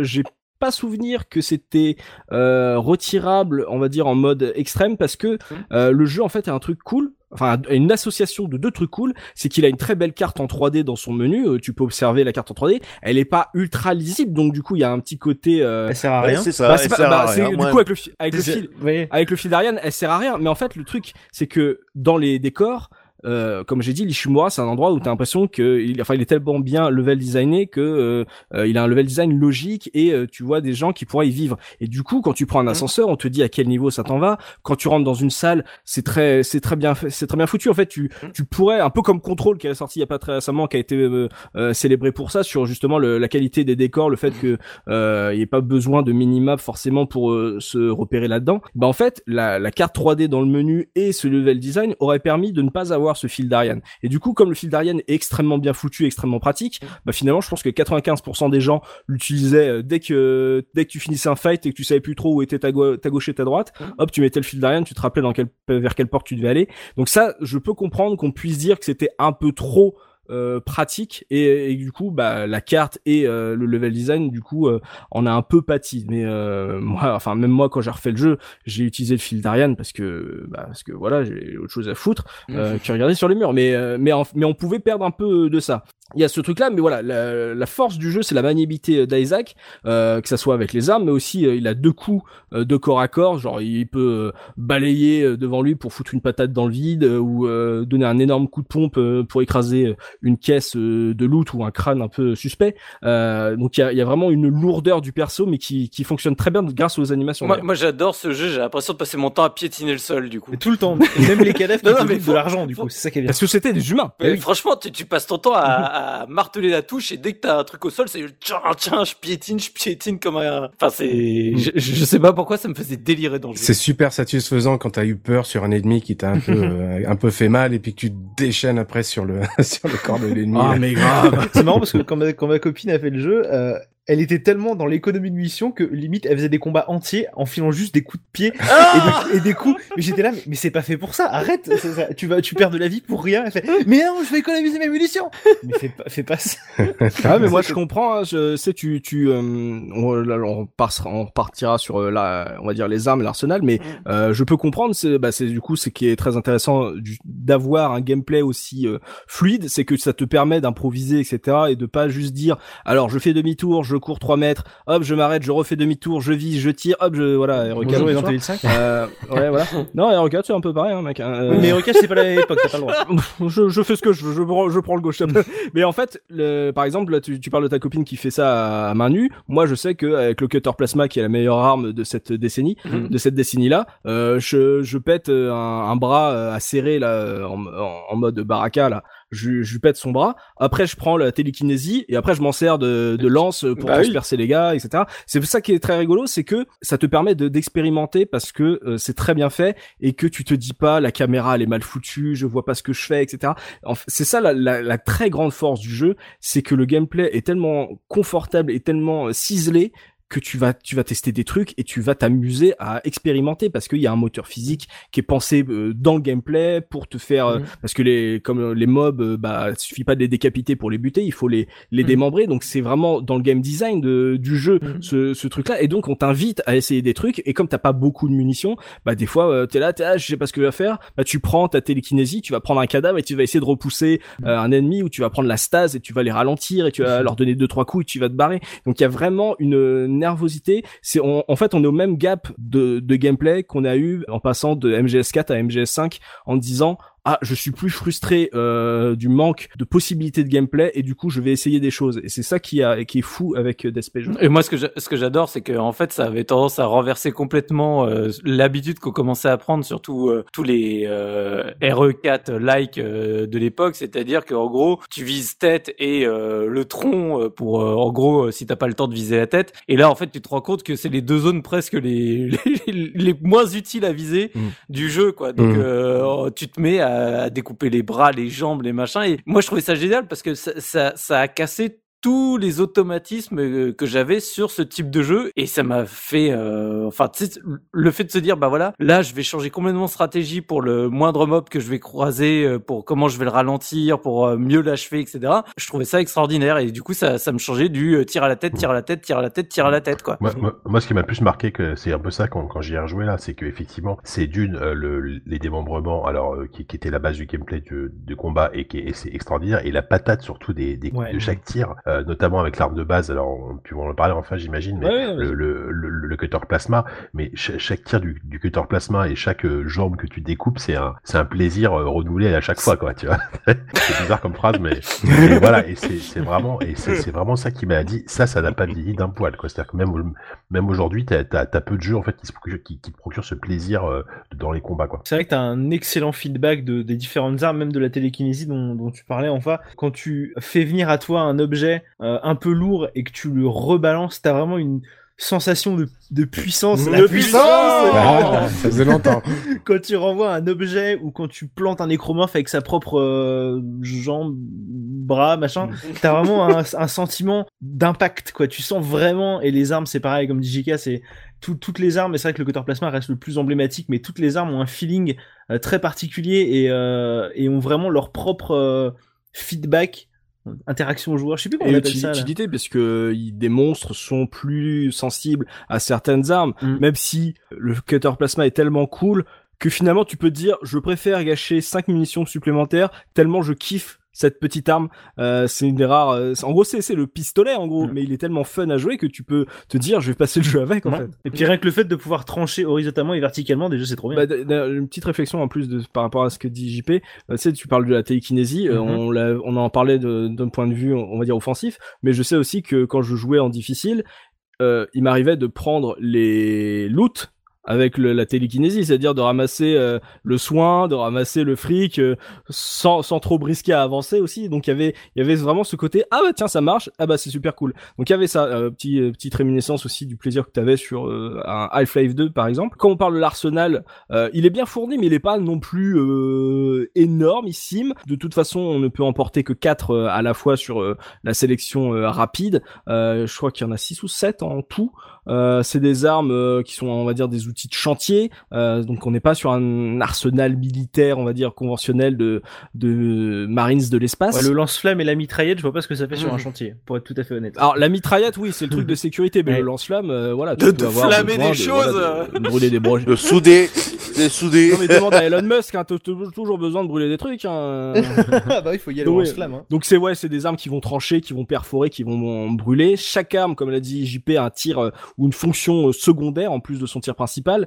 Euh, ça donc le cutter plasma, ça change l'or- l'orientation des Ça lasers. fait très perf- ça fait très Perfect Dark ça. Hein. Ah ouais Les la, la deuxième utilisation d'armes, bah dans Perfect Dark il y avait beaucoup d'armes comme ça qui avaient une Mm. une utilisation alternative. Genre le, la plus connue c'est le Mauler qui avait un, un tir et le tir alternatif tu le chargeais et ça faisait un tir plus puissant. Mm. Et du coup euh, c'est, je trouve que c'est il y a une, vraiment une grosse réminiscence. euh, Je pense pas que ce soit volontaire hein, quoique, mais euh, ça me fait beaucoup penser à Perfect Dark. Bah du coup t'as as toutes ces fonctions secondaires. Alors des fois il y en a qui sont un peu compliquées à, à, à comprendre parce qu'en fait il faut que tu les testes sur le terrain et du coup euh, euh, quand tu débloques parce que tu récupères euh, des comment on appelle ça euh, des, des plans pour euh, débloquer les nouvelles les de futures armes, Mm. euh, t'es obligé de les tester sur le terrain et que bah au fur et à mesure ça commence à être un peu tendu donc des fois tu te dis je vais peut-être rester sur euh, mes quatre armes un peu faves surtout que bah il y a toute une composante euh, d'upgrade dans le jeu euh, que ça soit pour tes armes mais aussi pour ton armure et ça c'est euh, Mm. ça c'est des séquences totalement dingues quand tu peux enfin débloquer une nouvelle armure en tout cas une nouvelle version euh, de ton armure où t'as Isaac qui va euh, aller au shop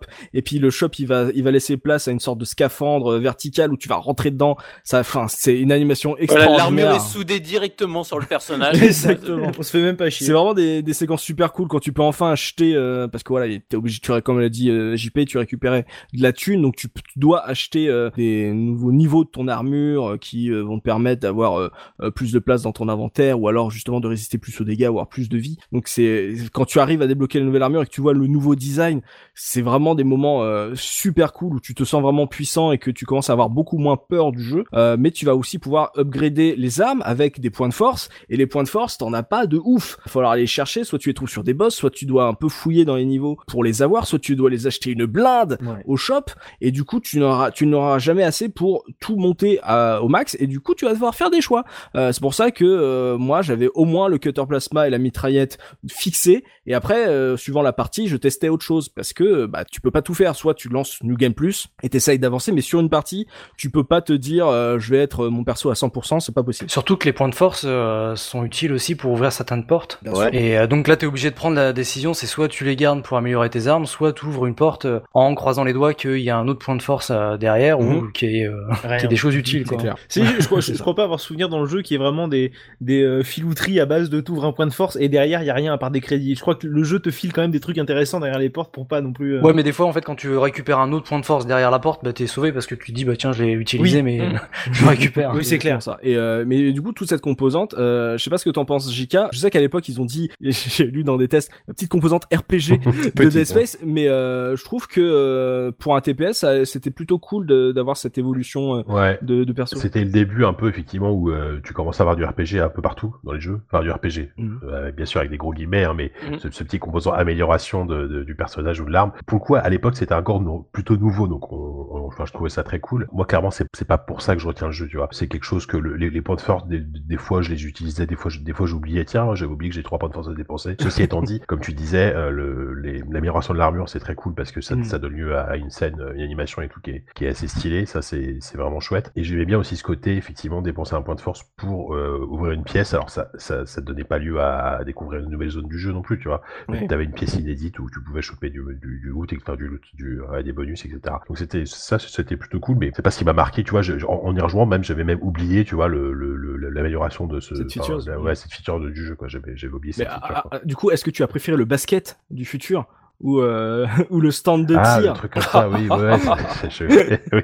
ouais, c'est pareil, ça, c'est c'est plutôt rigolo. Mais par contre, moi, je, enfin, je sais pas si je, je voudrais peut-être revenir un tout petit peu en arrière. Bien moi, sûr. je trouve que ce qui a plus vieilli finalement, euh, ça reste quand même malgré tout la progression, euh, dans le sens où effectivement, moi, je, je maintiens à penser que le que le fil d'Ariane, ça, ça te gâche un peu la Mhm. euh, l'exploration même du jeu en fait. Effectivement, il, il faudrait, j'aimerais bien, j'aurais bien voulu avoir une option pour désactiver ce truc et effectivement de devoir te repérer soit avec la carte, donc qui est pas très lisible, soit avec l'environnement qui est pour le coup extrêmement bien fait. Enfin, c'était, Mhm. euh, la- on parlait pas encore trop de narration environnementale à l'époque, mais c'est clairement un jeu qui met ça en avant à fond quoi. Euh, les, les, les décors, chaque, chaque, chaque pièce raconte une histoire, etc. Tu Mhm. peux te repérer assez facilement. Et là, en y rejoignant, c'est vrai que c'est ce côté systématique où tu utilises le fil d'Ariane, tu sais, t'es un peu trop sur des rails et je trouve que aujourd'hui c'est là que tu vois que le jeu a parce que visuellement on en parlera plus tard mais le, le, le, le- le jeu vieillit très bien mais en termes de progression tu vois Mm. l'exploration n'est pas assez encouragée tu vois et je pense qu'aujourd'hui il- si- s'il y avait un Dead Space en 2020 je, je pense qu'il serait pas il il serait pas traité de la même façon. Déjà déjà je pense qu'il faudrait euh, ce serait un survival où tu devrais tu looter 50 milliards de composants pour te fabriquer euh, un morceau d'arbre et une, une cabane tu vois et puis voilà quoi. C'est peut-être ça que moi qui me qui me dérange en termes de, de gameplay. Par contre, effectivement, le, le, plaisir dans les combats, euh, il reste intact. Je suis pas forcément d'accord pour le coup du fil d'Ariane parce que le problème c'est que si je pense que si tu supprimes le fil d'Ariane euh, et que tu dois te référer à la carte, bon déjà qui est pas ouf top, en fait t'as des gens avec toi dans le vaisseau. Si t'avais été tout seul, sans fil d'Ariane, ok t'as le côté exploration, narration environnementale, mais comme il y a des gens avec toi sur le vaisseau qui te guident, euh, si tu sais jamais où tu dois aller alors que eux sont en train de glander dans leur coin à te dire que tu dois, ouais, tu dois aller à la chaufferie changer un fusible, bah elle est où la chaufferie? Bah démerde-toi, vas-y hein. T'as t'as ta carte là. Non, mais euh le truc le plus le truc le plus drôle c'est que le fil d'Ariane c'est c'est à toi d'appuyer dessus tu vois c'est les- Ouais. Bah oui. le jeu ne te l'impose pas et c'est ça qui est ouf c'est que euh, il est tellement bien fait qu'on n'arrive pas à, se retenir de le faire Mm. Ouais, Alors moi je l'utilisais énormément, mais c'est parce que je flippais. Je, je- tous les 10 mètres, je devais le faire un coup de fil d'Ariane. Mais j'ai vraiment en mode flippette dans ce jeu-là. euh. Et puis ça fait un petit bruit quand t'appuies dessus en plus, c'est trop sympa. C'est. Ouais, ouais. Ah oui, c'est ça. Merci. tout à fait. Pour revenir sur les monstres, euh, JP a dit qu'il n'y en avait pas beaucoup, je suis d'accord. Ils sont, mais par contre, ils sont assez variés. C'est-à-dire qu'il n'y a pas vraiment de, de redites. Il n'y a pas la version euh, color swap euh, d'un, d'un monstre euh, en particulier. Il y a de tout. Il y a le monstre de base, celui qu'on aime bien euh, découper euh, par les jambes et, et les bras. T'as des bébés à tentacules, tu vois. T'as la, la saulmenière qui va revive les cadavres. T'as ceux qui ont un bras explosif. Euh, Il y a le gros qui va dé- déverser euh, ses clapiotes pour picorer. Ceux qui sont super rapides, il y avait des trucs qui ressemblent à des Slenderman, tu vois. Il y a celui qui est, qui est un peu dégueulasse en mode collé au mur, là, qui est en mode tourelle de tir. Donc c'est assez varié. Il y a des boss, bien sûr. Alors il y a, il y a du bien et du moins bien, je trouve, dans les boss. Euh, moi, j'ai beaucoup euh, apprécié celui qui est un peu le, je crois que ça s'appelle le Hunter, euh, celui qui a un crevable et qui va Mhm. euh, se revive euh, pendant tout un chapitre et qui va te poursuivre euh, dans, dans tout niveau. Je crois que c'est ça, c'est pour moi, c'est un boss mémorable. Nemesis. c'est Ouais. voilà le côté Nemesis mais bien foutu tu vois Ouais. c'est pas ultra agressif mais c'est euh, la tension permanente Mm. euh, et le finish est, est dingue. Euh, donc ça j'ai vraiment adoré. Il y a des trucs qui sont un peu plus simplistes avec euh, les fameuses euh, zones de couleurs à, à péter euh, sur le, le monstre pour l'affaiblir. Donc il y a il y a du très très très bon. Il y a du simple Les tentacules. Ouais, voilà, la tentacule ou après euh, tout ce qui a été euh, apport de, de variété, on va dire, dans le gameplay avec les phases de shoot, les phases euh, un peu sur euh, la surface du vaisseau. Tu vois, on sent qu'ils ils ont voulu nous apporter un peu de variété pour nous faire souffler. Mais en fait, quand il y a quand il y a du boss là-dedans, dans le par exemple dans les trucs euh, euh, sans gravité, par exemple, c'est pas forcément les trucs que je retiens le plus. C'est pas ce qui m'a marqué le plus, même si la découverte, écoute, tu te dis ah d'accord comment ça joue. Mais quand tu refais le jeu, c'est pas les moments que tu tu kiffes le plus et tu te rends compte que quand tu maîtrises le gameplay, c'est souvent ces boss que tu finis les plus rapidement en fait. Il y a, pas mal de, variétés euh, dans, on va dire les l'association des nécromorphes. Euh, ils sont plusieurs variétés à t'attaquer dans une grande pièce et ils arrivent à différents endroits. Et ça, c'est un truc cool, c'est que c'est pensé par le jeu que le spawn des ennemis dépend de ta position dans la pièce. Tu vas dans ce jeu, tu vas avoir peur de toutes les, trous de ventilation. Tu vas attendre qu'un monstre passe derrière et souvent en fait, euh, tu t'attends à ce que ça va popper à gauche et finalement tu vas bouger de telle manière bah que bah ça va être le spawn de droite qui va se lancer en premier. Tu vas regarder le mec à droite et bah c'est celui de gauche qui va se lever en deuxième. Donc euh, c'est euh, c'est très dynamique là-dedans. Et le fait que les il y a une on te mette la variété d'ennemis différents par exemple les bébés tentacules qui se mettent au mur pendant que deux des d'autres te, te foncent dessus ça ça apporte un, un côté nerveux. Et quand tu rejoues au jeu et que tu vois un monstre et bah tu t'en rappelles et euh, tu Mm. tu essayes de te rappeler la manière la plus euh, pratique pour le buter. Surtout que bah, le jeu est gore et il y a énormément d'animations de ta propre mort. Ils se sont fait plaisir les développeurs c'est qu'en fonction des boss en fonction euh, de tes positions par rapport euh, à différents ennemis aux, aux ennemis qui t'attaquent tu quand tu meurs euh, il y a aucune pitié pour toi tu pars en morceaux. Donc euh, c'est vraiment très intéressant. Euh, ça fait toujours flipper. Euh, d'ailleurs euh, quand moi alors, je sais pas si je suis à ce point une flippette mais souvent quand je termine une salle et qu'il y a des membres partout au sol et que je marche dessus et que ça fait du bruit je suis persuadé qu'il y a un monstre en plus qui vient d'arriver dans la salle et je me retourne en mode ah d'accord non c'était que moi et les membres euh, dégueulasses euh, en plein plein de sang au sol. Donc il y a, je pense qu'en en termes de monstres et des boss on est sur un équilibre assez intéressant mais les boss il y en a peut-être trop ou en tout cas pas assez euh, mémorable pour que je m'en souvienne de ouf Euh, il fallait que vraiment je relance le jeu pour ça D'accord. Et niveau difficulté, euh, c'est plutôt un jeu facile, un peu difficile en, faci- en facile, c'est les doigts dans le nez et en, et en et quand tu finis une fois, t'as le mode on va dire je sais plus, impossible, je crois qu'il l'appelle comme ça ou extrême. Et là, ça devient chaud parce que ta barre de vie, même au début, ta barre de vie, elle, elle est très faible au début. Tu vas mourir très rapidement. Franchement, en, en difficulté élevée, c'est pas si simple. C'est vraiment pas si simple. Et euh, et je pense qu'on est sur euh, un très bon équilibre. Là où j'ai détesté la fin du 2, où pour moi ça a été vraiment un non et je me suis forcé à le finir. Euh, mais par contre, un bon point pour le 2 et un mauvais point pour le 1. À partir du moment où tu lances une partie, tu ne peux plus changer le niveau de difficulté. Ça, ouais, ça c'est vrai que c'est dommage. Ouais. Si euh, tu joues en facile et qu'au bout d'un moment tu te dis peut-être que je perds un peu de challenge, je, je, suis un peu un touriste dans le vaisseau, c'est trop facile, bah, il va falloir que tu relances ta partie en moyen ou en difficile. Et l'inverse, si euh, t'as commencé et qu'au bout d'un moment t'as un, un mur de difficulté où tu te dis euh, là j'aurais bien aimé pouvoir baisser la difficulté pour le passer, quitte à perdre le trophée ou le succès euh, lié au, au niveau, là tu peux pas. Et c'est pareil pour le New Game Plus, euh, quand tu re- quand tu le jeu, tu débloques le New Game Plus du niveau que tu avais fait. Tu peux pas relancer le jeu avec tes nouvelles avec tes dernières armures et, tes, ton évolution et essayer le niveau de difficulté supplémentaire ou inférieur pour t'amuser, t'es euh, bloqué là-dessus. Alors du coup, effectivement, tu le finis 5-6 fois pour euh, le finir en facile, pour le finir en difficile et débloquer le, niveau, le NG+ de chaque niveau. Mais en termes de difficulté, euh, je trouve ça très équilibré. Je sais pas ce que t'en penses, Jika. J'ai vu que dans la presse ça disait que c'était un peu trop facile. Moi, je le trouve Mm. plutôt équilibré en fait. Je me souviens plus à l'époque si j'avais galéré ou pas, mais je, je l'avais terminé. euh, enfin, j'ai pas un souvenir d'avoir d'en avoir bavé. Moi, par défaut, je, je, je, à tous mes jeux en normal. Euh, Donc là, je l'ai relancé en normal, et c'est vrai que peut-être parce que j'avais déjà joué, euh, j'ai trouvé ça assez facile. Euh, j'ai, j'ai- alors, je, l'ai- pas refait en entier, mais euh, disons que le, le jeu est par défaut est assez généreux en munitions, en potions, pas, pas en potions de vie, mais en kit de soins, etc. Du coup, bon, tu, tu, tu te sens moins en danger. Et je pense que si vous avez pas joué à des Spice, c'est vrai que c'est peut-être peut-être pas déconnant de commencer en difficile si vous êtes un habitué du genre et même un habitué des, des TPS, hein, d'ailleurs, de manière générale, euh, parce que par défaut, je trouve que le jeu est peut-être aujourd'hui un poil facile. Mm. Mais Il y a pas mal de checkpoints aussi, ça peut aider aussi. C'est que même si tu Ouais. meurs, tu reprends euh, 10 mètres plus, plus tôt, Mm. ça peut aussi jouer sur le fait que ah, c'est pas bien grave si tu te fais euh, tuer, alors qu'il y a pas mal de points de sauvegarde euh, qui sont des, des écrans sur les murs, mais même si tu, tu meurs, en fait, la, la, ça va, euh, c'est assez bien réparti. La mort est plus euh, flippante par rapport au, au, au sort qui est, qui est réservé au, à Isaac plus Mhm, que ouais, c'est pour le,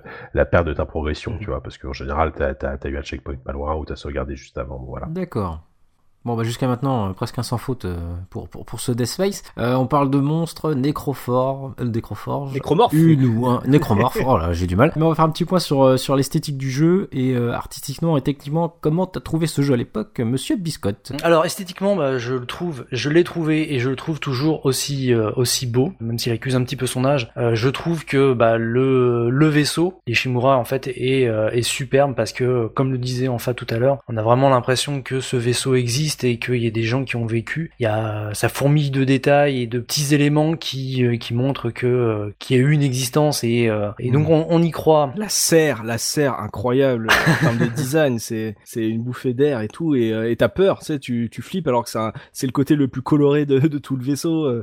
et c'est franchement c'était en termes de design, je suis d'accord, c'est c'est c'est bluffant. Tu j'ai envie- d'avoir une maquette de ce ce vaisseau. Même quand tu quand t'es dans l'espace, en fait, quand tu sors, t'as un espèce de, de filtre Mhm. sur l'image. T'as du mal à respirer. en- moi, en tant que, que joueur, euh, t'as tous les sons qui sont qui sont étouffés, puis tu vois les euh, les tuyaux en fait ouverts avec de l'eau de l'eau qui se qui s'écoule euh, sous forme de, de petites de petites bulles. Ça, tous ces petits détails, en fait, ça, ça fait que le, le jeu fonctionne euh, bien en, en termes de en termes de visuel et surtout bah, l'éclairage. Alors je lisais une interview de euh, du superviseur en fait euh, du département de, de design, Yann Milam. Alors il va ressortir euh, toujours les influences de l'école hollandaise et notamment Rembrandt pour euh, tout ce qui est clair obscur et les tonalités brunes et terreuses en fait visuellement. Après c'était l'époque qui voulait ça. de- on, on est en pleine période Gear of War avec euh, des teintes euh, grisâtres. Gris, marron, rouille. Et l'époque, euh, le jeu vidéo est entré en pleine maturité. Il nous faut citer des influences externes euh, au jeu vidéo pour montrer que nous sommes un format, un médium adulte. c'est clair.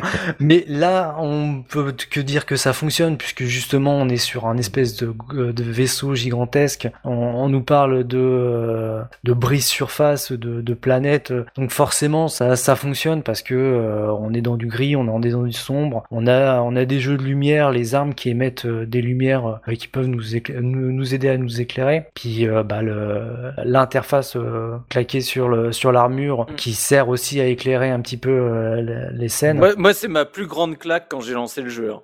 Euh, avant même Ah ouais de croiser. Ah, moi j'ai trouvé ça, je, je- je trouvais ça fou quand j'avais lancé le jeu. Je me disais, oh, mais ce jeu est extraordinaire. La barre de vie sur la colonne vertébrale, je trouve ça extraordinaire. Moi, euh, c'est, je suis un amoureux fou du HUD. C'est, il est exemplaire pour moi. L'appel Skype aussi quand tes potes ils t'appellent et que tu peux tourner la caméra et que tu vois que ça, Mm. ça Tu continue. vois le, le côté. C'est techniquement c'est Mm. encore très. Même aujourd'hui hein, quand j'ai relancé le jeu, je me suis dit putain mais Mm. euh, le jeu il a plus de 10 ans et ça tire vraiment la route encore ce truc. hein. Bah, même en termes de mise en scène, en fait, euh, tout ce qui est euh, placement de caméra et de quand il y a des, des cinématiques, bah ça reste euh, tout le temps interactif. On peut toujours bouger la caméra pour pour changer changer d'angle. Mhm. C'est très très actuel encore. En fait, bah voilà, on a encensé God of War pour pour son plan séquence durant tout le jeu. Euh, là, on n'en est pas là, mais il y a beaucoup de scènes en fait où ça reste un plan un plan séquence et ça fonctionne ça fonctionne quand on a des cinématiques justement avec les personnages qui sont à travers une une vitre. Donc on va avoir le, notre personnage qui regarde l'écran et on voit euh,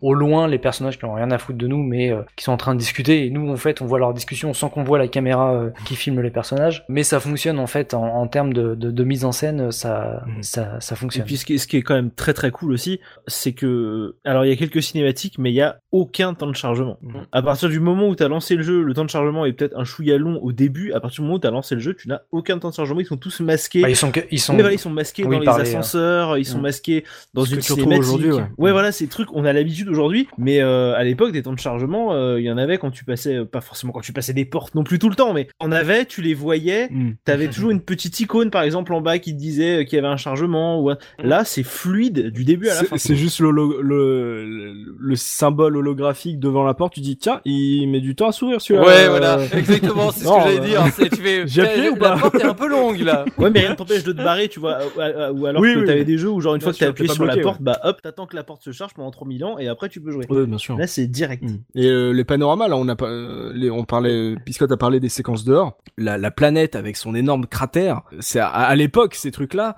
on avait des JPEG euh, super pixelisés, Ah on voyait rien. Là, t'avais l'impression, euh, t'avais une, je sais même pas s'il y avait pas un petit effet de parallaxe avec le le, le gros morceau qui euh, qui était détaché de cette planète, mais c'était un moment de respiration sans oxygène, mais c'était vraiment euh, très impressionnant. euh, et euh, alors que les, tu passais ta, ton aventure dans des couloirs euh, super sombres à checker, comme j'ai dit, les trucs de ventilation, mais les trucs de ventilation en 3D. Tu voyais, tu sentais qu'il y avait un espace derrière. C'était fou. C'était pas juste un, skin, tu vois. Et euh, il y avait vraiment, c'est une maîtrise technique euh, totale ce jeu. Euh, artistiquement, bon, moi j'aime bien le côté un peu SF ba- bateau, le côté un peu euh, James Cameron, euh, Mhm. SF ouvrier, tu vois, truc un peu euh, rouillé, euh, plus que les trucs à la à la Star Trek, c'est pas c'est moins mon délire. Et bah là, moi, hein, je, je me regarde là-dessus. Euh, regardez les posters, voilà, pareil. Le fait que il y a des posters euh, dans les décors et comme t'es en HD, tu peux lire ce qu'il y a marqué, tu peux euh, regarder autour des décors. C'est c'était tout nouveau et du coup, je passais mon temps euh, le casque de Isaac contre les murs à bouger la caméra pour pour lire tout ce qui se passait, pour tout découvrir. C'est alors t'as l'air d'un con à jouer, mais c'est- Ouais, je fais ça, tous les graffitis. Isaac, arrête de euh, lire les posters. c'était c'était vraiment vraiment dingue euh, visuellement euh, tout ce que ça apportait sur un, un truc qui est quand même un jeu assez exigu il y avait une variété de, de décors et de d'ambiance dans un vaisseau qui moi ça m'a mis une claque hein. Techniquement, j'avais pas trouvé un point. Tu sais, dans tous les- ces jeux-là, à l'époque, t'avais toujours un, un morceau d'une map ou d'un endroit d'un jeu où tu pouvais voir un petit peu, tu sais, les limites de la carte ou un truc comme ça. Là, tu vois, tu vois pas du tout les, Mm. les, les traits de couture entre tous les éléments, quoi. C'est super bien fi- euh, ficelé. Et Mm. puis, euh, comme, tu- ouais, les graffitis sur les murs, mais moi, je passais mon temps à lire ça et ça me foutait encore plus la trouille, quoi. We're so fucked. Euh, je, je sais plus quoi. Enfin, c'était, j'étais, oh là là, mais je suis vraiment dans la merde. couper leur euh, leurs que, que membres Zerlims, ouais. Moi, c'est vrai que ce qui m'avait marqué, ce qui m'a remarqué là, c'est c'est- c'est c'est effectivement toutes ces phases où tu es soit en extérieur, soit en zéro gravité. Ouais. Pas, pas tant pour le, le gameplay ou même même l'ambiance visuelle, mais euh, et là, je, je, je sais pas si vous, vous imaginez que vous avez pas en parler, mais pour le sound design du jeu, quoi. Mm, Au-delà de la musique, hein, là, je parle pas de musique, je parle vraiment du sound design. Il est, il est fantastique ce sound design parce que Il est super. tous les moments où tu sors déjà, t'as vraiment le côté, t'es complètement dans ta bulle, t'as, il y a, il y a vraiment un effet de claustrophobie qui est génial, sans parler évidemment de, de des bruits dans les couloirs, chaque petit bruit, chaque petite, euh, ouais, chaque, chaque petit bruit que t'entends te, te fait, te fait flipper, te dit bon, il y a quelque chose. Mais en fait, non, voilà, c'est, c'est un des meilleurs sound design de survival horror, euh, pour le coup, qui a, jamais été fait, quoi, euh, Dead Space, hein, clairement. Et je crois que c'est un des, je crois que c'est un des rares jeux où j'ai, comme tu dis, pour le sound design et les bruits que tu entends, c'est un des rares jeux que j'ai pu faire où t'as autant de bruits environnants qui, alors je mets des énormes guillemets, ne servent à rien parce que Mm. en fait, il ne se passe rien. Ouais, C'est juste des bruits pour te faire flipper tout le temps. Mm. Dans beaucoup de jeux, t'as un bruit quand il se passe un truc. Là, t'as des bruits tout le temps pour rien du tout. Du coup, tu peux même pas faire confiance au bruit qu'il peut y avoir autour de toi. C'est ça qui est génial. Des bruits de tuyaux qui tombent. Quand, quand j'y ai rejoué, j'étais dans une, je sais plus où est-ce que j'étais dans le jeu, un espèce de vieux bruit de tuyau. Je me suis tourné partout. J'ai dit, putain, il y a un nécromorphe. Non, non, c'est juste euh, un bruit. Comme ça, parce que le vaisseau est vieux et qu'il est pourri. Et du coup, ça. bah voilà, il y a Mhm. du bruit. Voilà. Et que ça fourmille de partout et qu'il y a des trucs, ouais. Par contre, du coup, en conséquence, et c'est peut-être un aspect négatif, quand, quand, quand un nécromorphe arrive, t'as toujours un, limite une musique hyper stridente qui te saute à la gueule. Enfin, il y a, il y, a, il y, a, y a une transition, en fait, au moment, la, la plupart du temps, quand les nécromorphes arrivent, qui est assez radicale au niveau du son, et où là, tu comprends que t'es dans une, tu vas être dans une phase de, de combat, quoi. Mm. Donc, du coup, ça, ça, ça tranche peut-être un peu avec le, sans mauvais jeu de mots, euh, ça tranche un peu avec le, le, le, le sound design beaucoup plus euh, subtil, en fait, euh, des, des, des phases, des phases de calme. C'est souvent des moments où quand il y a la musique comme ça qui vient, vient et tu, tu, tu tournes partout, tu dis quoi, où ça, où ça, où ça, où ça, où ça, c'est, ça t'indique ça, qu'il y a un truc que t'as- que t'as pas encore vu et qui t'arrive sur la gueule. Mais je, je, je pense qu'ils ont été obligés parce que comme ils, ils apparaissent un peu n'importe où euh, les nécromorphes et que bah ta caméra est quand même très proche de ton dos, Mhm. si Ouais. t'avais des nécromorphes qui t'arrivaient silencieusement derrière toi, peut-être qu'ils avaient testé sans le, le, le coup des violons. Tata Bonsoir. Des trompettes. Euh, pardon, excusez- excusez-moi. C'est la même famille. Hein. J'adore ce que vous faites. Mais euh, peut-être qu'ils avaient testé une version avec que les, les, les cris et les, les bruits des nécromorphes et que ça passait peut-être moins. Possible. Et, euh, et comme on dit, bah, même le son, c'est techniquement, on n'a pas le, le coup des démembrements, euh, le fait de gé- gérer la physique Mm. des objets avec la télékinésie et tout. En plus de- d'avoir tout cet aspect sonore, le techniquement de d'avoir un jeu qui ne rame pas quand t'as quatre euh, mobs qui sont découpés en mille morceaux, euh, bah, c'est hyper c'est hyper agréable déjà euh, visuellement, te dire putain mais ce jeu marche si je fonce sur euh, ces les membres découpés ils ne disparaissent pas, tu vois. Donc euh, techniquement, on était à un niveau, tu te dis ok.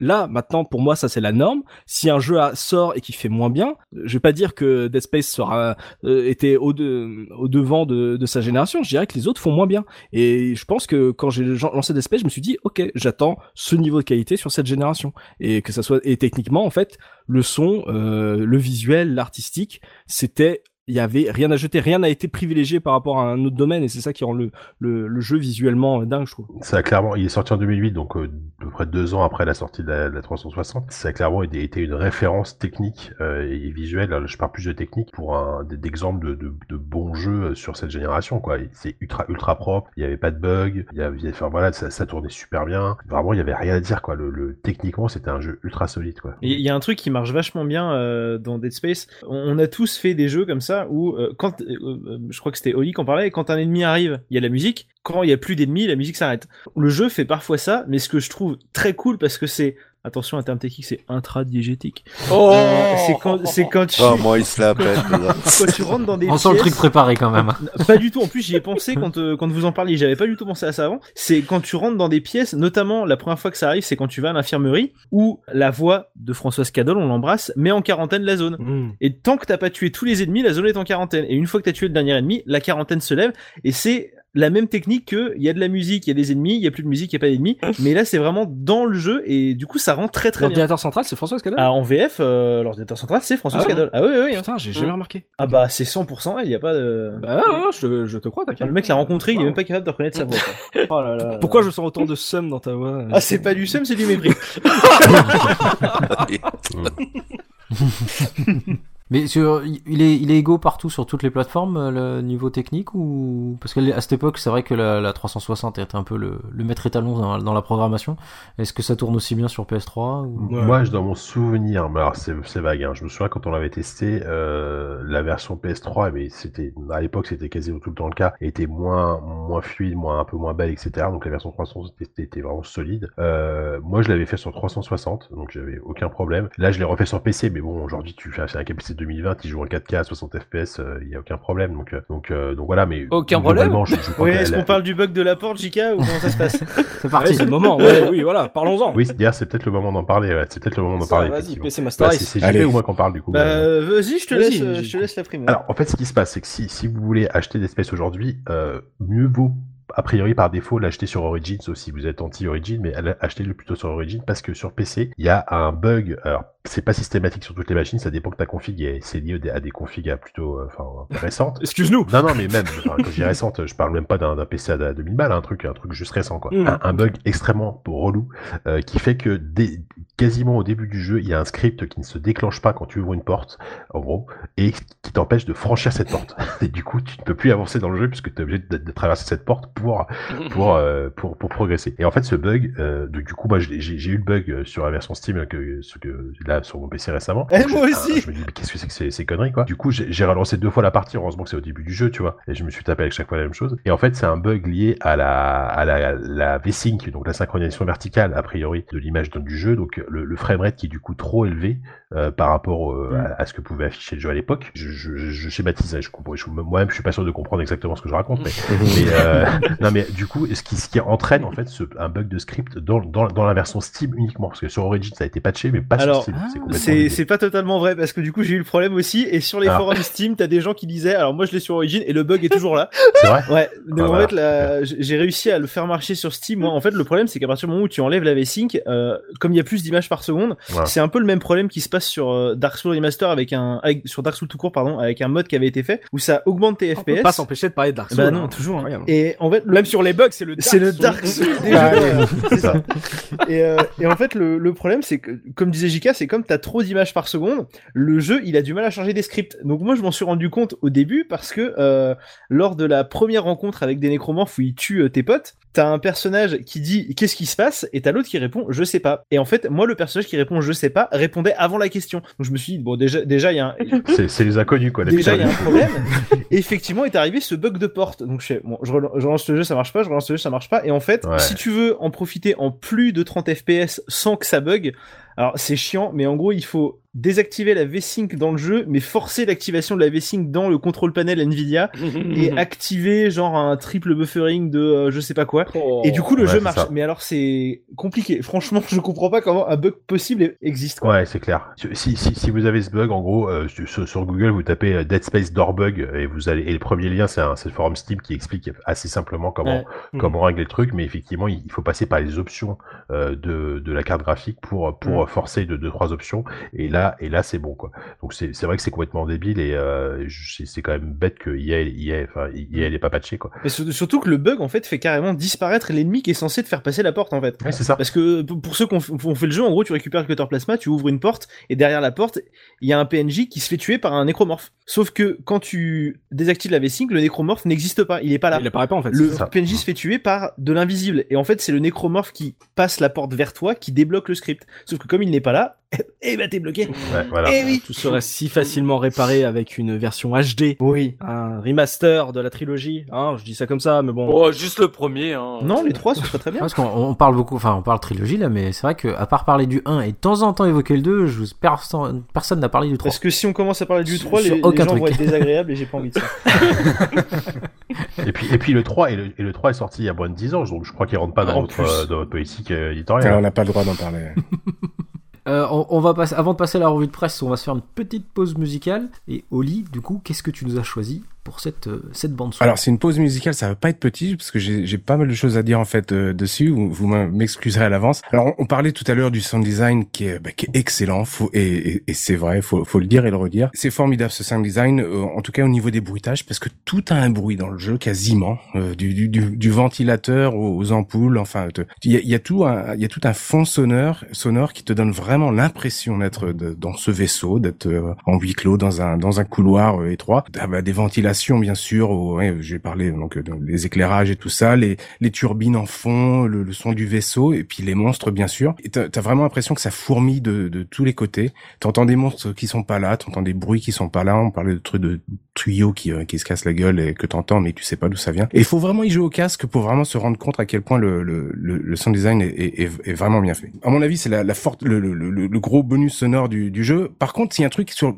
lequel qui est, qui est pas forcément évident, qui saute pas à l'esprit quand on y joue, bah c'est la musique. Il y en a pas vraiment au sens lyrique. Il y en a une ou deux, euh, notamment au début, je crois, et puis à la fin. Mais en général, on est plutôt du dans dans, dans le la bande son de bruitage entre guillemets, Dans une gamme pentatonique ou pas?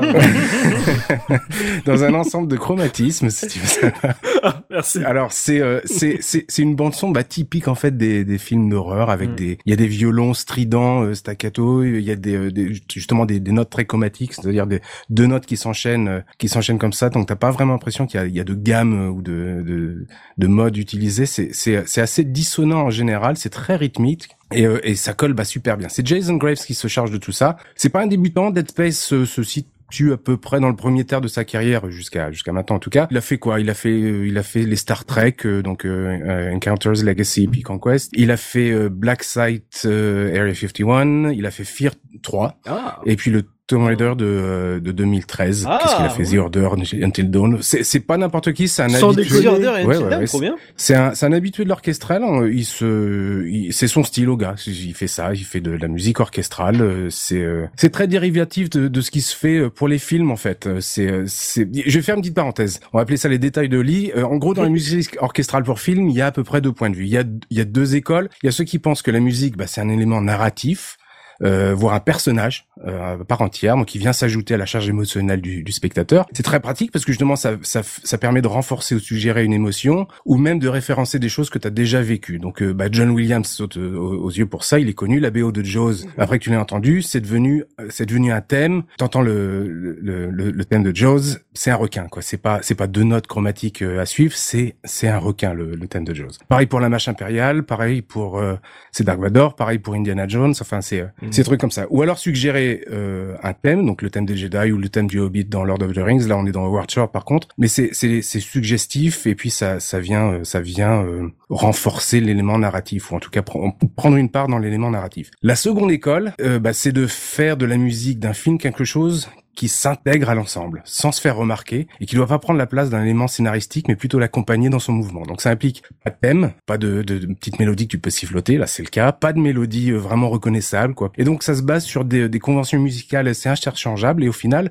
t'as quelque chose qui est pas remarquable au sens musical, mais qui est tout à fait efficace euh, pour surligner ce qui se passe. Voilà, fin de la parenthèse, c'est le petit cadeau au lit, le, le- le bonus banjo, mais il c'est euh, c'est symptomatique du jeu, c'est un jeu qui fait rien de flamboyant, de novateur vraiment, mais qui a compris qu'un bon jeu, c'est un équilibre entre des éléments qui doivent euh, cohabiter harmonieusement. Et dans Dead Space, on est pile poil là-dedans parce que c'est, euh, comme je dis, c'est convenu comme style, c'est un fond sonore typique de film. Euh, c'est des, des, des violons qui, euh, qui vont être très euh, très euh, très aigus, très dissonants, des beaucoup de rythmique, beaucoup de percussions, notamment quand, bah, quand tu croises les ennemis. C'est là que c'est là que viennent ces parties ces parties musicales dans les boss de fin ou ça. Et c'est fait en fait de, de petits éléments de, de 10 secondes, un peu plus, un peu moins, mais qui vont venir. Bah, alors je sais pas exactement comment c'est fait techniquement dans le jeu, mais qui vont venir s'interchanger euh, comme euh, comme ils sentent en fait pour le selon les Ouais, c'est dynamique euh, comme euh, la BO de MGS2 en fait. euh. Quelque chose comme ça, ouais, quelque chose comme ça. Alors, il existe une BO Dead Space où il a, il a, il a mis tous ces thèmes-là, qu'en fait, qui sont regroupés par endroit, par chapitre. hein. Euh, donc, tous ces thèmes-là, ça te donne une, une, une BO, on va dire. Euh, Il y a, il y a, y a de quoi faire si vraiment tu veux vraiment écouter, parce que c'est, c'est quand même que des, euh, des trucs qui, euh, qui donnent un peu de, des coups de stress. Et C'est puis, c'est, très euh, industriel quoi, des, des, c'est très industriel, et, ouais. C'est chill quoi. Non, pas, pas vraiment. J'écoute ça pour m'endormir, j'aime bien. C'est pas Gerfo qui s'écoutait les trucs de, des trucs comme ça pour s'endormir Si. justement ouais, ou pour bosser. Wow. Ouais, voilà. Donc voilà, on est dans cette école-là de la musique. Il y a, je vais juste euh, bah, vous proposer comme morceau, c'est euh, c'est le premier morceau qui s'appelle bah, Welcome Aboard the euh, Ishimura. C'est une, ça fait quoi? Il fait cinq minutes. Et pour euh, bah, pour montrer ce que ce que je parlais par éléments qui euh, qui sont interchangeables et qui peuvent passer d'un élément à un autre. En fait, je l'ai réduite à deux minutes Ah.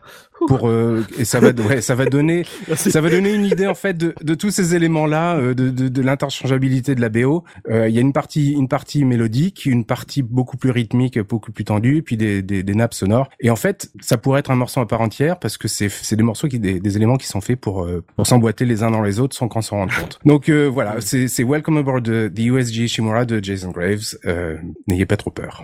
D'accord, bah on s'écoute ça et puis on se retrouve tout de suite après avec la revue de presse de Enfa.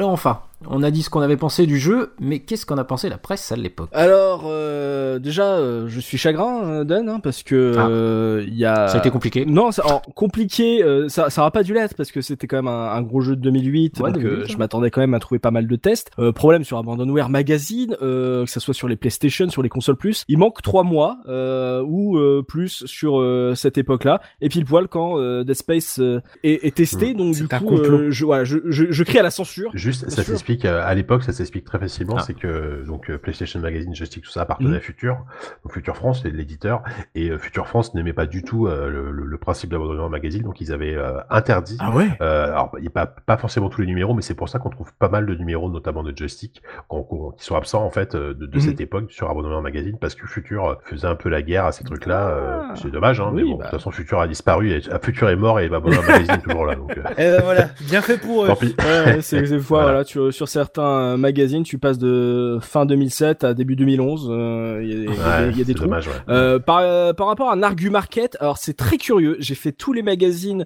j'en ai fait plusieurs sur euh, toute leur année 2008. Pas une seule pub papier pour Dead Space. Euh, la seule pub papier euh, Dead Space qui, a, qui approche de ça, c'est pour le Blu-ray euh, de Dead Space Downfall, qui est donc le film d'animation qui raconte ce qui se passe sur les Shimura.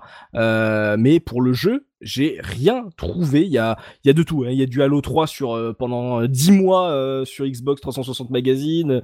Il y a, y a, y a, y a du GTA 4 aussi. Euh, mais euh, les pubs d'espèces, euh, il n'y a pas eu. Par contre, il y a eu des trailers. Euh, du coup, euh, je les mettrai dans, dans le billet du podcast pour ceux qui veulent se euh, remontrer, euh, remonter un peu dans l'époque euh, des trailers euh, Xbox 360 euh, PS3, euh, où on voit d'ailleurs sur le, le tout premier trailer de Dead Space, euh, on voit qu'il n'y avait pas encore l'anti-aliasing sur le jeu. Euh, du coup, tu, tu sens que le graphiquement c'est encore un peu euh, rough, euh, mais euh, mais du coup c'est assez drôle. Et dans ce trailer, il y a une catch phrase qui dit euh, Only the dead survive. C'est euh, le seul argu que j'ai par rapport à ce jeu. Donc pour les tests, j'ai deux magazines, trois sites internet et une petite surprise euh, finale. Euh, on va commencer avec le test de joystick. J'ai pu le trouver quand même euh, malgré tout. Donc chez joystick, euh, je sais plus c'est quel numéro. De toute façon, euh, toute la revue de presse est disponible euh, sur le billet du podcast. Je crois que c'était en novembre ou en décembre. C'est 200, c'est 212, je crois, le numéro. D'accord, donc euh, peut-être décembre. Parce que c'est le, c'est le 210 que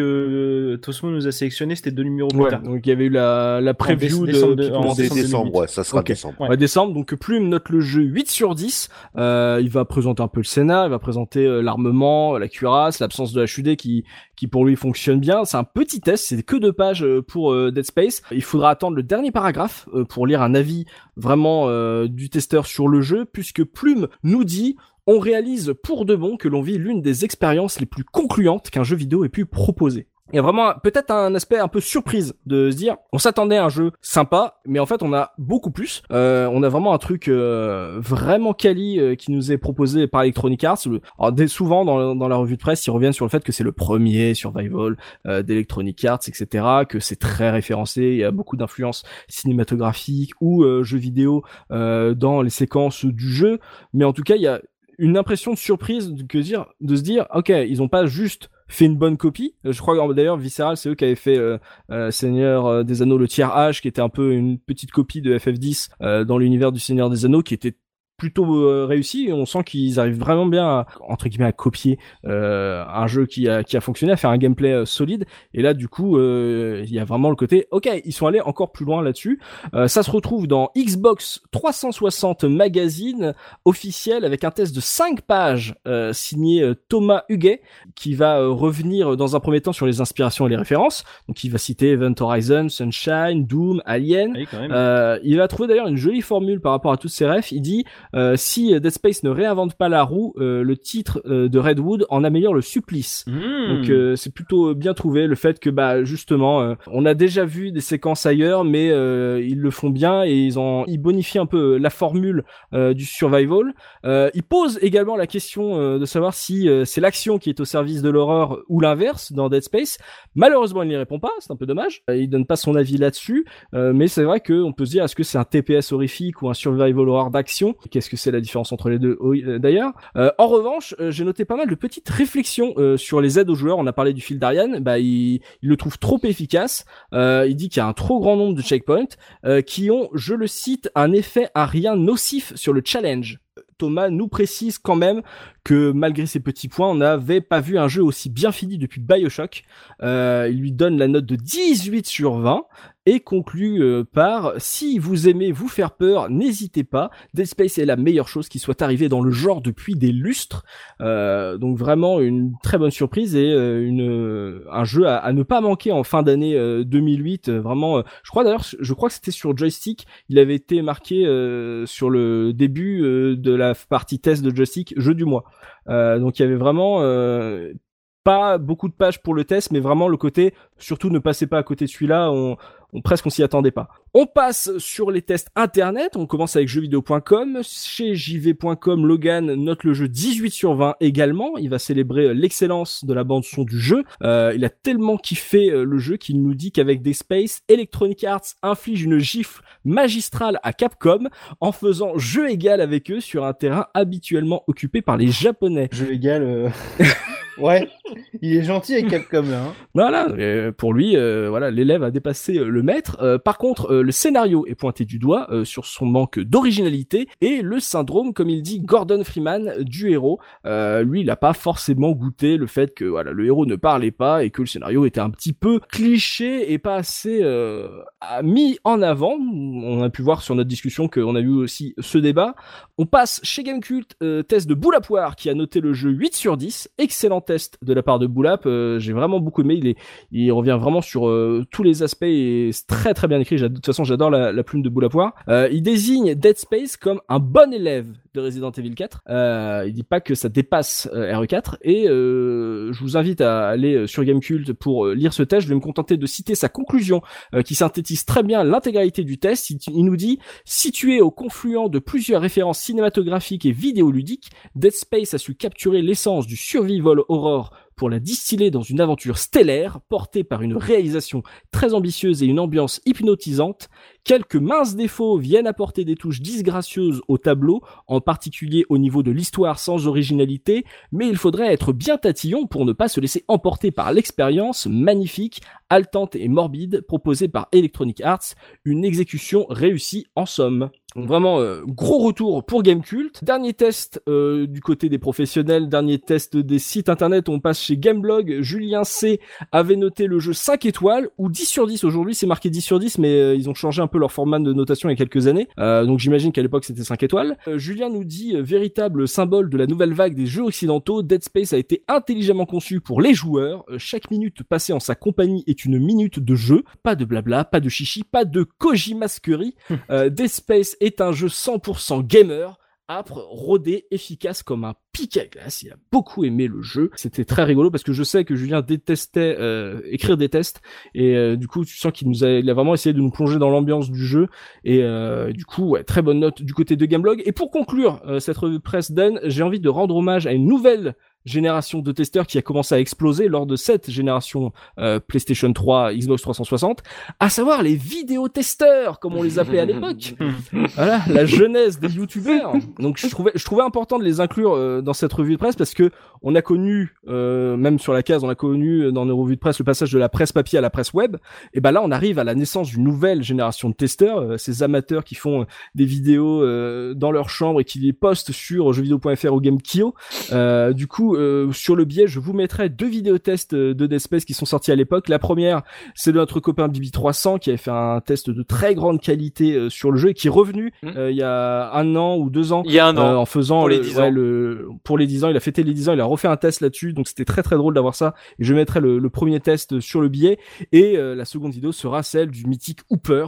Euh, qui ah. euh, qui commençait en disant euh, bah euh, c'est comme Resident Evil 4 mais ça n'arrive jamais au niveau de Resident Evil 4 mais c'est voilà, comme Hooper c'est le savait le faire c'est toujours le faire c'est des tests de plus d'une heure et demie tout seul à parler. Donc c'est un ça doit être épuisant à faire et c'est toujours très intéressant de de se replonger dans cette époque et voilà de rendre hommage à ces à ces testeurs amateurs qui ont explosé et qui aujourd'hui sont un peu sur Twitch à nous faire découvrir des jeux. Voilà. On voit que la, la presse est un peu plus plutôt d'accord avec ce que, tout ce qu'on a pu dire euh, jusqu'à maintenant. Ah, ça a été un carton. Hein. Il, y a, il, y a, il y a, alors peut-être que les seules notes euh, dissonantes étaient sur les magazines que j'ai pas trouvé, mais ah. euh, j'imagine pas. Euh, je pense que Ouais, ça a été un carton pour tout le monde. Alors, donc avec tout ce qu'on a déjà dit sur le sur le jeu, j'espère mon petit biscotte que qu'il te reste quelques anecdotes euh, à nous donner. Euh, oui, donc euh, des anecdotes. Bah j'en ai j'en ai quelques-unes. Alors des des connues, des peut-être un peu moins connues, des des un petit peu glauques. Euh, donc je vous les balance. euh, Quel programme je vous les balance un petit peu dans, dans le désordre. Euh, donc bah déjà en fait, euh, alors j'ai été étonné, on ne l'a pas évoqué pendant le, le podcast, mais le nom du héros, donc Isaac Clarke, euh, c'est euh, une référence Ah bah à oui. deux auteurs de, de, de science-fiction, donc Isaac Isaac Asimov Mm. et Arthur Arthur C. Clarke.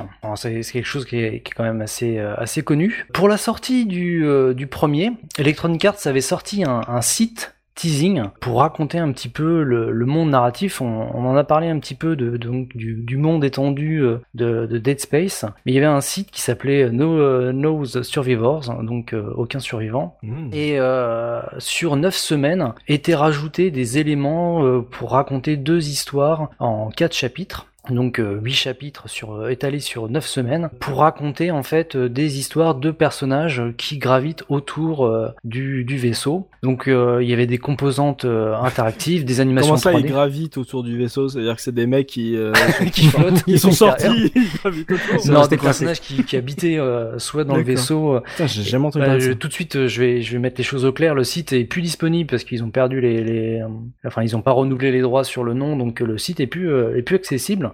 J'ai retrouvé deux, trois éléments à droite et à gauche. Et donc, en fait, on avait des éléments interactifs, euh, des, euh, des cartes, des animations 3D, euh, des sons, comme on a en fait des, des, enregistrements vocaux en fait de personnes pour raconter en fait une, une façon de, de raconter des histoires pour mettre un petit peu dans l'ambiance du jeu Mmh. avant, euh, avant sa Ah, sortie. c'était vraiment avant. Mais, mais qui s'intéresse à ça en fait? Genre, euh, c'est une nouvelle licence, c'est un nouveau jeu? Bah, ça permet de faire un Euh, petit peu c'est de, de, de buzz. C'était un petit peu le, la nouveauté. Donc, ça avait commencé euh, le 25 août 2008. Donc, euh, quand même euh, longtemps avant la sortie du jeu. Bah, après le 3 en fait. Après le 3. Ah oui, après le 3, j'étais à Dead Space 3. Mais euh, oui. euh, Ah non, oui, pardon. le, jeu, le jeu étant présenté à l'E3, du coup, oui, ça peut. ouais, ça, il devait en le- parler en fait, sûrement quand il La machine marketing, Mm. le côté viral, tout ça. Ça pour buzzer. En 2008, buzzé. Sur Twitter. Alors j'ai trouvé des petites informations assez euh, assez intéressantes sur euh, donc déjà la conception du jeu pour euh, comprendre le démembrement et pour euh, s'inspirer euh, l'équipe graphique et les développeurs donc euh, se sont euh, ont basé en fait leur leur travail en étudiant des photos de crash de voitures et de scènes de guerre. Miam, miam, miam, miam. Quelle horreur Ça doit être une partie euh, qui était, devait être euh, assez dure euh, pour l'équipe, mais euh, qui est super bien retranscrite dans le jeu. Toute la partie démembrement euh, est quand même euh, super bien, super bien faite. Venez, tra- venez travailler dans le jeu vidéo, vous allez regarder des photos marrantes. Mais j'allais dire, c'est comme quand tu devais développer, euh, je sais pas, les développeurs de Silent Hill de, euh, ou 1, 2, 3, ce que tu veux. Enfin, quand tu fais ce genre de jeu, quand tu fais les recherches, je pense pas que t'en sortes complètement intact à un Mm. moment. Hein. C'est, c'est quand même assez gore, quoi. Enfin, c'est violent. C'est, c'est- je je pense que tu consultes hein, à la fin du développement. Hein. Bah, pour rester un petit peu dans, dans l'horreur, euh, dans le menu principal, euh, on voit apparaître des images euh, de façon assez rapide euh, derrière. Et donc, euh, il y a un développeur qui a, qui a, qui a affirmé qu'ils avaient utilisé des images de chèvres en décomposition, d'une chèvre morte, Oh qui apparaît. Donc, on voit en fait en, en vidéo certaines, certaines parties du, euh, donc de, ce- de cette décomposition de, de chèvre, toujours, euh, toujours ragoûtant. Alors, toujours dans le menu principal, hein, si on ne touche à rien, euh, il y a une euh, Il se passe rien, on comptine. reste dans le menu. voilà, il se passe rien. Et si on appuie, il se passe des choses.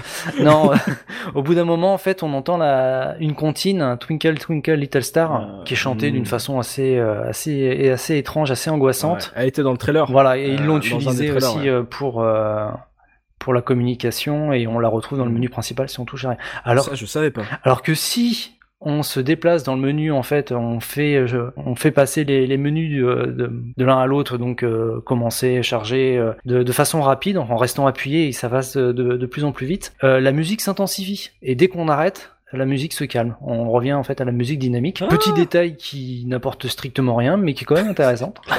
Euh, on en a pas trop parlé pendant le podcast, mais euh, donc euh, il y a une espèce de secte qui s'intéresse à l'artefact qu'on appelle monolithe euh, dans le jeu, et on retrouve des inscriptions un peu partout dans un dans un dialecte assez étrange, parce qu'en fait c'est une écriture qui est qui est propre, qui a été développée pour le jeu. Mais ces textes ont un sens et on peut les traduire. Euh, donc directement dans le jeu, on retrouve euh, deux textes en, écrits, un en, en glyphe euh, de l'unitologie et un écrit en anglais. Et à la fin des crédits, pareil, on a deux phrases qui nous permettent de, faire correspondre euh, les lettres. Et si on va euh, donc euh, dans le menu options et qu'on regarde euh, le texte, il y a un texte qui apparaît sur la gauche, donc avec ces fameux glyphes, si on les traduit, il nous donne Ouais. un gros spoil sur la fin du jeu. Donc je ne citerai pas, mais ça nous spoil carrément la, la, la fin du jeu en fait. Et donc euh, il y a un autre spoil dans le jeu euh, qui est en fait euh, les titres des chapitres. Donc il y a 12 chapitres dans le jeu. Si on prend la, la première lettre, donc Bien sûr dans la version anglaise parce qu'en français ça marche pas du tout. Si on prend la, la première lettre en fait des titres des chapitres, euh, donc ça nous donne en fait trois mots qui donnent une phrase et qui nous aussi nous spoil la fin du jeu sur euh, ce que devient un personnage. Ça serait drôle, c'est le mec, il a pas compris que c'était que en version anglaise, et puis il le fait avec sa version française et il dit, je comprends pas. Et le mec, ça veut rien le dire. mec pendant un an, il est en train de faire un puzzle en mode, en train de faire des sûr, anagrammes. Parce que c'est le mec, il est en plein Lost, c'est l'époque de Lost aussi, donc il dit, je vais finir par trouver, etc. En fait, non, non, ça ne marche juste pas en français. Et donc cette phrase composée de trois mots, si on prend en fait la dernière lettre des, des trois mots dans chaque chapitre, alors je sais pas si je suis bien clair en fait, euh, le chapitre correspondant à la dernière lettre de ces trois mots correspond à un boss. Voilà. Le mec a évrillé un petit peu, ouais, d'accord. Il a écrit Help Me un peu partout dans le jeu, dans les canalisations. il a pété un câble. euh, donc bah, le jeu il a été un- interdit en Chine et au Japon parce qu'ils euh, ils l'ont trouvé trop euh, trop gore et trop violent. Alors peut-être qu'ils aiment pas qu'on de voir des, des chèvres décomposées, je sais pas. Mais ce jeu il est jamais sorti euh, dans ces pays-là. Alors c'est bizarre parce que, alors, on en reviendra après, mais sur l'Argus, moi j'ai trouvé une version Ah, chinoise. Alors je, je sais au moment de la sortie en fait il l'avait un- il l'avait interdit. Ouais. Alors est-ce qu'il est pas sorti après? Mais alors euh, je vois pas comment ils auraient pu édulcorer euh, ou euh, à la Carmageddon ils ont mis des ballons à la place à la place des nécromorphes. des nécromorphes. Ah, ah, après sur les sur les sur sur la Chine, des fois c'est vraiment des détails. Il suffit qu'un poster dans le jeu les leur dé- les dérange. ça se trouve- Ouais, voilà, ils ont retiré, ça se trouve deux posters et c'était c'était réglé. et, euh, je des fois ça va. il y a plus Ouais, pas faudrait grand-chose. qu'on qu'on- qu'on regarde ça. C'est plus étonnant pour la version japonaise par Bah contre. oui, c'est vrai que Pyramid. Head est un peu plus user-friendly que... Voilà, c'est ça, ouais, ouais, tranquille, ouais. Ouais, ou même euh, dans Resident Evil 4, euh, les morts de Léon sont à peine gore. Quoi. Et euh, en, en parlant en fait de versions euh, dans des pays différents, euh, dans la version italienne, le docteur Kine, euh, donc c'est un personnage qui, qui nous aide euh, dans les trois quarts du à arriver aux trois quarts du jeu. Euh, son doublage, c'est Dario Argento qui l'a qui l'a doublé. Oh, cool. Et en français, c'était qui? Bah, il n'y a pas de réalisateur de films d'horreur, donc euh, personne en fait. le mec est muet. euh, non, alors je- j'ai pas, j'ai pas noté la version, la version française. c'est, bah, c'est, En tout cas, c'est un bel hommage. C'est clair. Euh, donc voilà, bah pour finir en fait, je vais parler speedrun. Donc euh, il y a un speedrun qui est tombé il y a 6 mois sur la version 360. Donc euh, The British Runner qui a réussi à finir le jeu en euh, 2h25 minutes et 23 secondes. Ah ouais. Donc il speed hein. en fait, euh, il court. En fait, tu peux pas passer euh, toutes les scènes cinématiques, donc euh, il fait rien pendant ces scènes-là. Tu tu le vois courir contre les portes pour euh, pour passer le temps, mais euh, en fait, il se bat quasiment pas, il, il baisse la tête et puis il fonce et il sait où est-ce qu'il doit aller. Il baisse la tête? Oui, bah la plupart du temps, c'est assez rigolo parce qu'il baisse la tête comme s'il voulait pas voir les monstres. euh. Non, ça, ça- ça me fait penser à, au truc dans Fallout 76 où en fait quand tu regardes tes pieds, comme euh, ta caméra a moins de trucs à afficher, tu vas plus vite. Ah. Ça se trouve, c'est un truc comme ça. Ça se trouve comme ça, ouais. Mhm. Afficher les créatures. Euh, donc là, enfin oui, c'est euh, c'est un speedrun. Il y a pas beaucoup, il y a pas du tout de, de, de glitch ou de. euh, Ouais, c'est pas cassé. non, non. Dommage. C'est euh, c'est vraiment de, de la course. euh, Enfin, c'est cassé, mais que pour ceux qui veulent débloquer euh, les 50, les 60 FPS, quoi. Oui. C'est ça, dans Oui. l'autre sens, quoi. Dommage. Mm. Euh, bah, JP, justement, tu, tu, tu nous parlais de, Oui. de version chinoise, donc on Oui. va parler pognon avec toi, et tu vas nous dire combien que ça, ça va nous coûter si, si on veut se refaire le jeu aujourd'hui. Alors, parlons pognon. Euh, je vais évacuer directement les versions euh, digitales parce que comme ça ce sera fait. On a les bons et les mauvais élèves. On a les mauvais élèves qui sont Steam et le Xbox Live qui vendent le jeu à 19,99€. Mais sur Steam, il est soldé très souvent, voire même avec la trilogie, donc ça passe. On a les élèves moyens qui sont le PS Store à 14,99€ et on a Origin qui décide que, bah, comme sa plateforme est un peu nulle et que personne veut aller dessus, on va mettre Dead Space à 7,99€. Donc c'est plutôt pas mal, il est pas très cher. Prenez-le sur Origin si vous voulez, c'est cool. Mm. Pour les versions physiques, peu importe la plateforme, on s'en sort à peu près pour une dizaine d'euros, frais de port compris, ce qui est assez honnête. Je trouve que c'est pas forcément euh, onéreux de, de le refaire. Oh, puis ça, il, a, il a cartonné, donc euh, j'imagine qu'il y a moult euh, jeux euh, dans la nature. Oui, voilà, il y en a, il y en a Tu le beaucoup. trouves facile dans les, dans les caches à, Ouais. à 5 balles. hein. Ouais, ouais, c'est c'est vraiment pas un jeu qui est très très difficile à trouver. J'étais allé voir pour les prix de l'escroc, j'étais pas satisfait du tout du euh, du eBay Donc France. t'en as inventé un. Non, j'en ai pas inventé. J'ai vendu la En- mienne en- 500 euros. Non, en général, je me limite euh, à i- ebay.fr dans un premier temps. Oui, je donne, euh, je donne là où je vais. Mais comme ebay.fr me déçoit très souvent, je passe sur ebay.com et du coup, je m'ouvre à- au monde entier et ça devient extraordinaire. Parce que sur ebay.com, le vrai prix de l'esco, c'était 69,99. Donc le prix neuf du jeu, en fait, je, je suis pas du tout content de ça.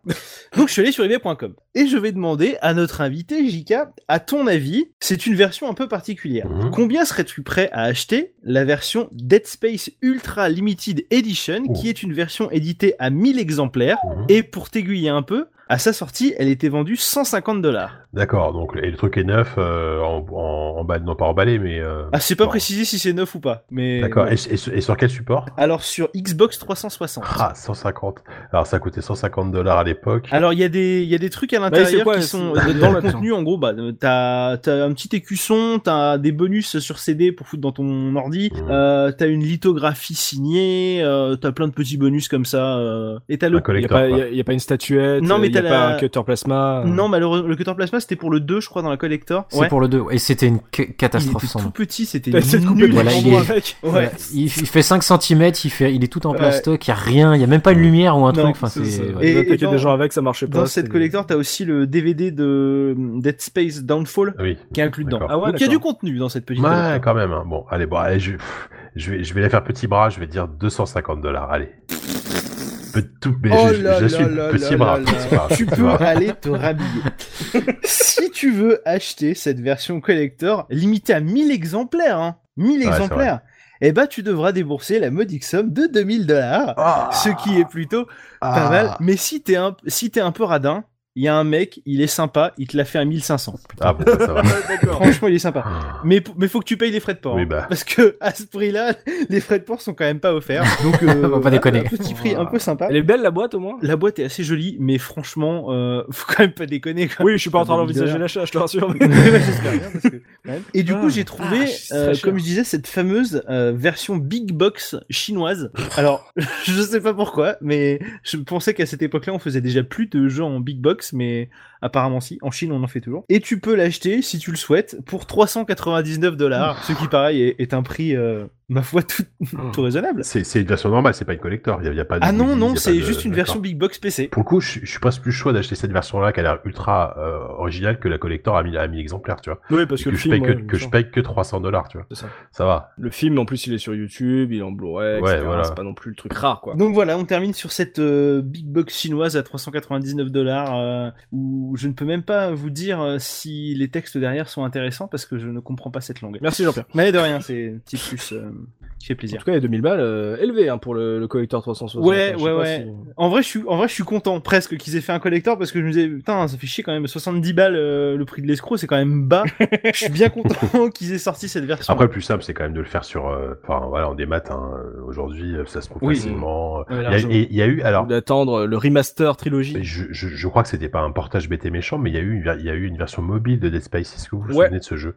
Et Ouais. je crois que c'était pas mal, non? C'était plutôt honnête, on va dire. Alors, Ouais, euh, ouais, ouais. Ça- c'était un peu du niveau du Max Payne, c'était, euh, mais là un truc. Un, euh, un truc sur bien- rail un peu, non? Non, non, non, non. Le truc Non rail, c'est euh, comment ça s'appelle? Extraction, euh, Ouais, Scott? Euh, Le truc avec les PS Move et le, la Wii là, mais non, non, non. Qui, qui était, qui est ressorti sur PS3 après, Ouais, et qui ouais. est très sympa. Qui était très cool, mais la version mobile, c'est vraiment c'est le, le les commandes sur l'écran avec euh, ton pouce, etc.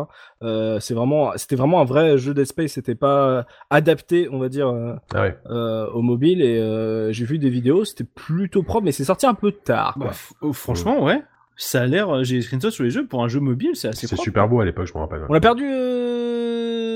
notre animateur en fait là Et bah du coup je vais conclure hein, au cas où. Hein, donc du coup euh, c'est là-dessus ces prix extravagants de la version Xbox 360 et je fais ça sans euh, sans rappel, sans parachute. Euh, que va se terminer ce podcast consacré à Dead Space? Vous pouvez bien sûr poursuivre la discussion avec nous dans les commentaires sur lacaseretro.fr. Voilà si vous avez apprécié ce jeu, si comment vous l'avez découvert, si vous a fait peur ou pas, si vous avez l'avez préféré à Resident Evil 4 ou si Resident Evil 4 pour vous reste indétrônable. Merci Mekazer pour avoir animé ce podcast. Merci à toi Jika euh, de nous avoir accompagnés, d'être revenu sur nos ondes pour parler. C'est toujours un, plaisir de t'avoir euh, sur euh, nos ondes et de discuter avec toi. J'espère que tu as passé un bon moment avec nous à parler de, de ce malgré tout vieux jeu. Eh, c'est toujours un plaisir de vous écouter et c'était à nouveau un plaisir de participer. Je, a priori, je reviens toutes les six saisons. Donc rendez-vous dans la, dans la saison 16, c'est ça, dans la saison 10 là? Donc voilà, rendez-vous dans la saison 16 pour je sais pas quel jeu, Dead Space 3 peut-être du coup. Dead Space 5. Dead, Space 5, ouais. C'est ça pour le, le, remaster PSVR et euh, Valve Index. Ouais. euh, ça, le remake Valve Index, ça pourrait être extraordinaire. Effectivement.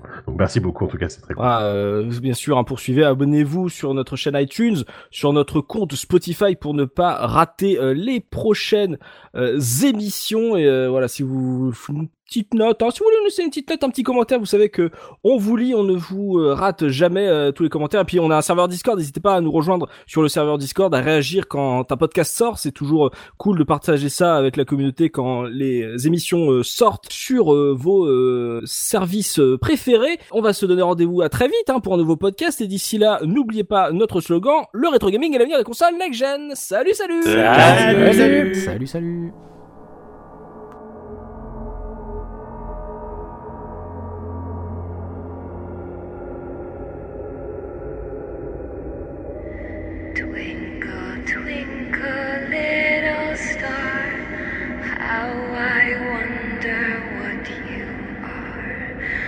Up above the world so high, like a diamond in the sky.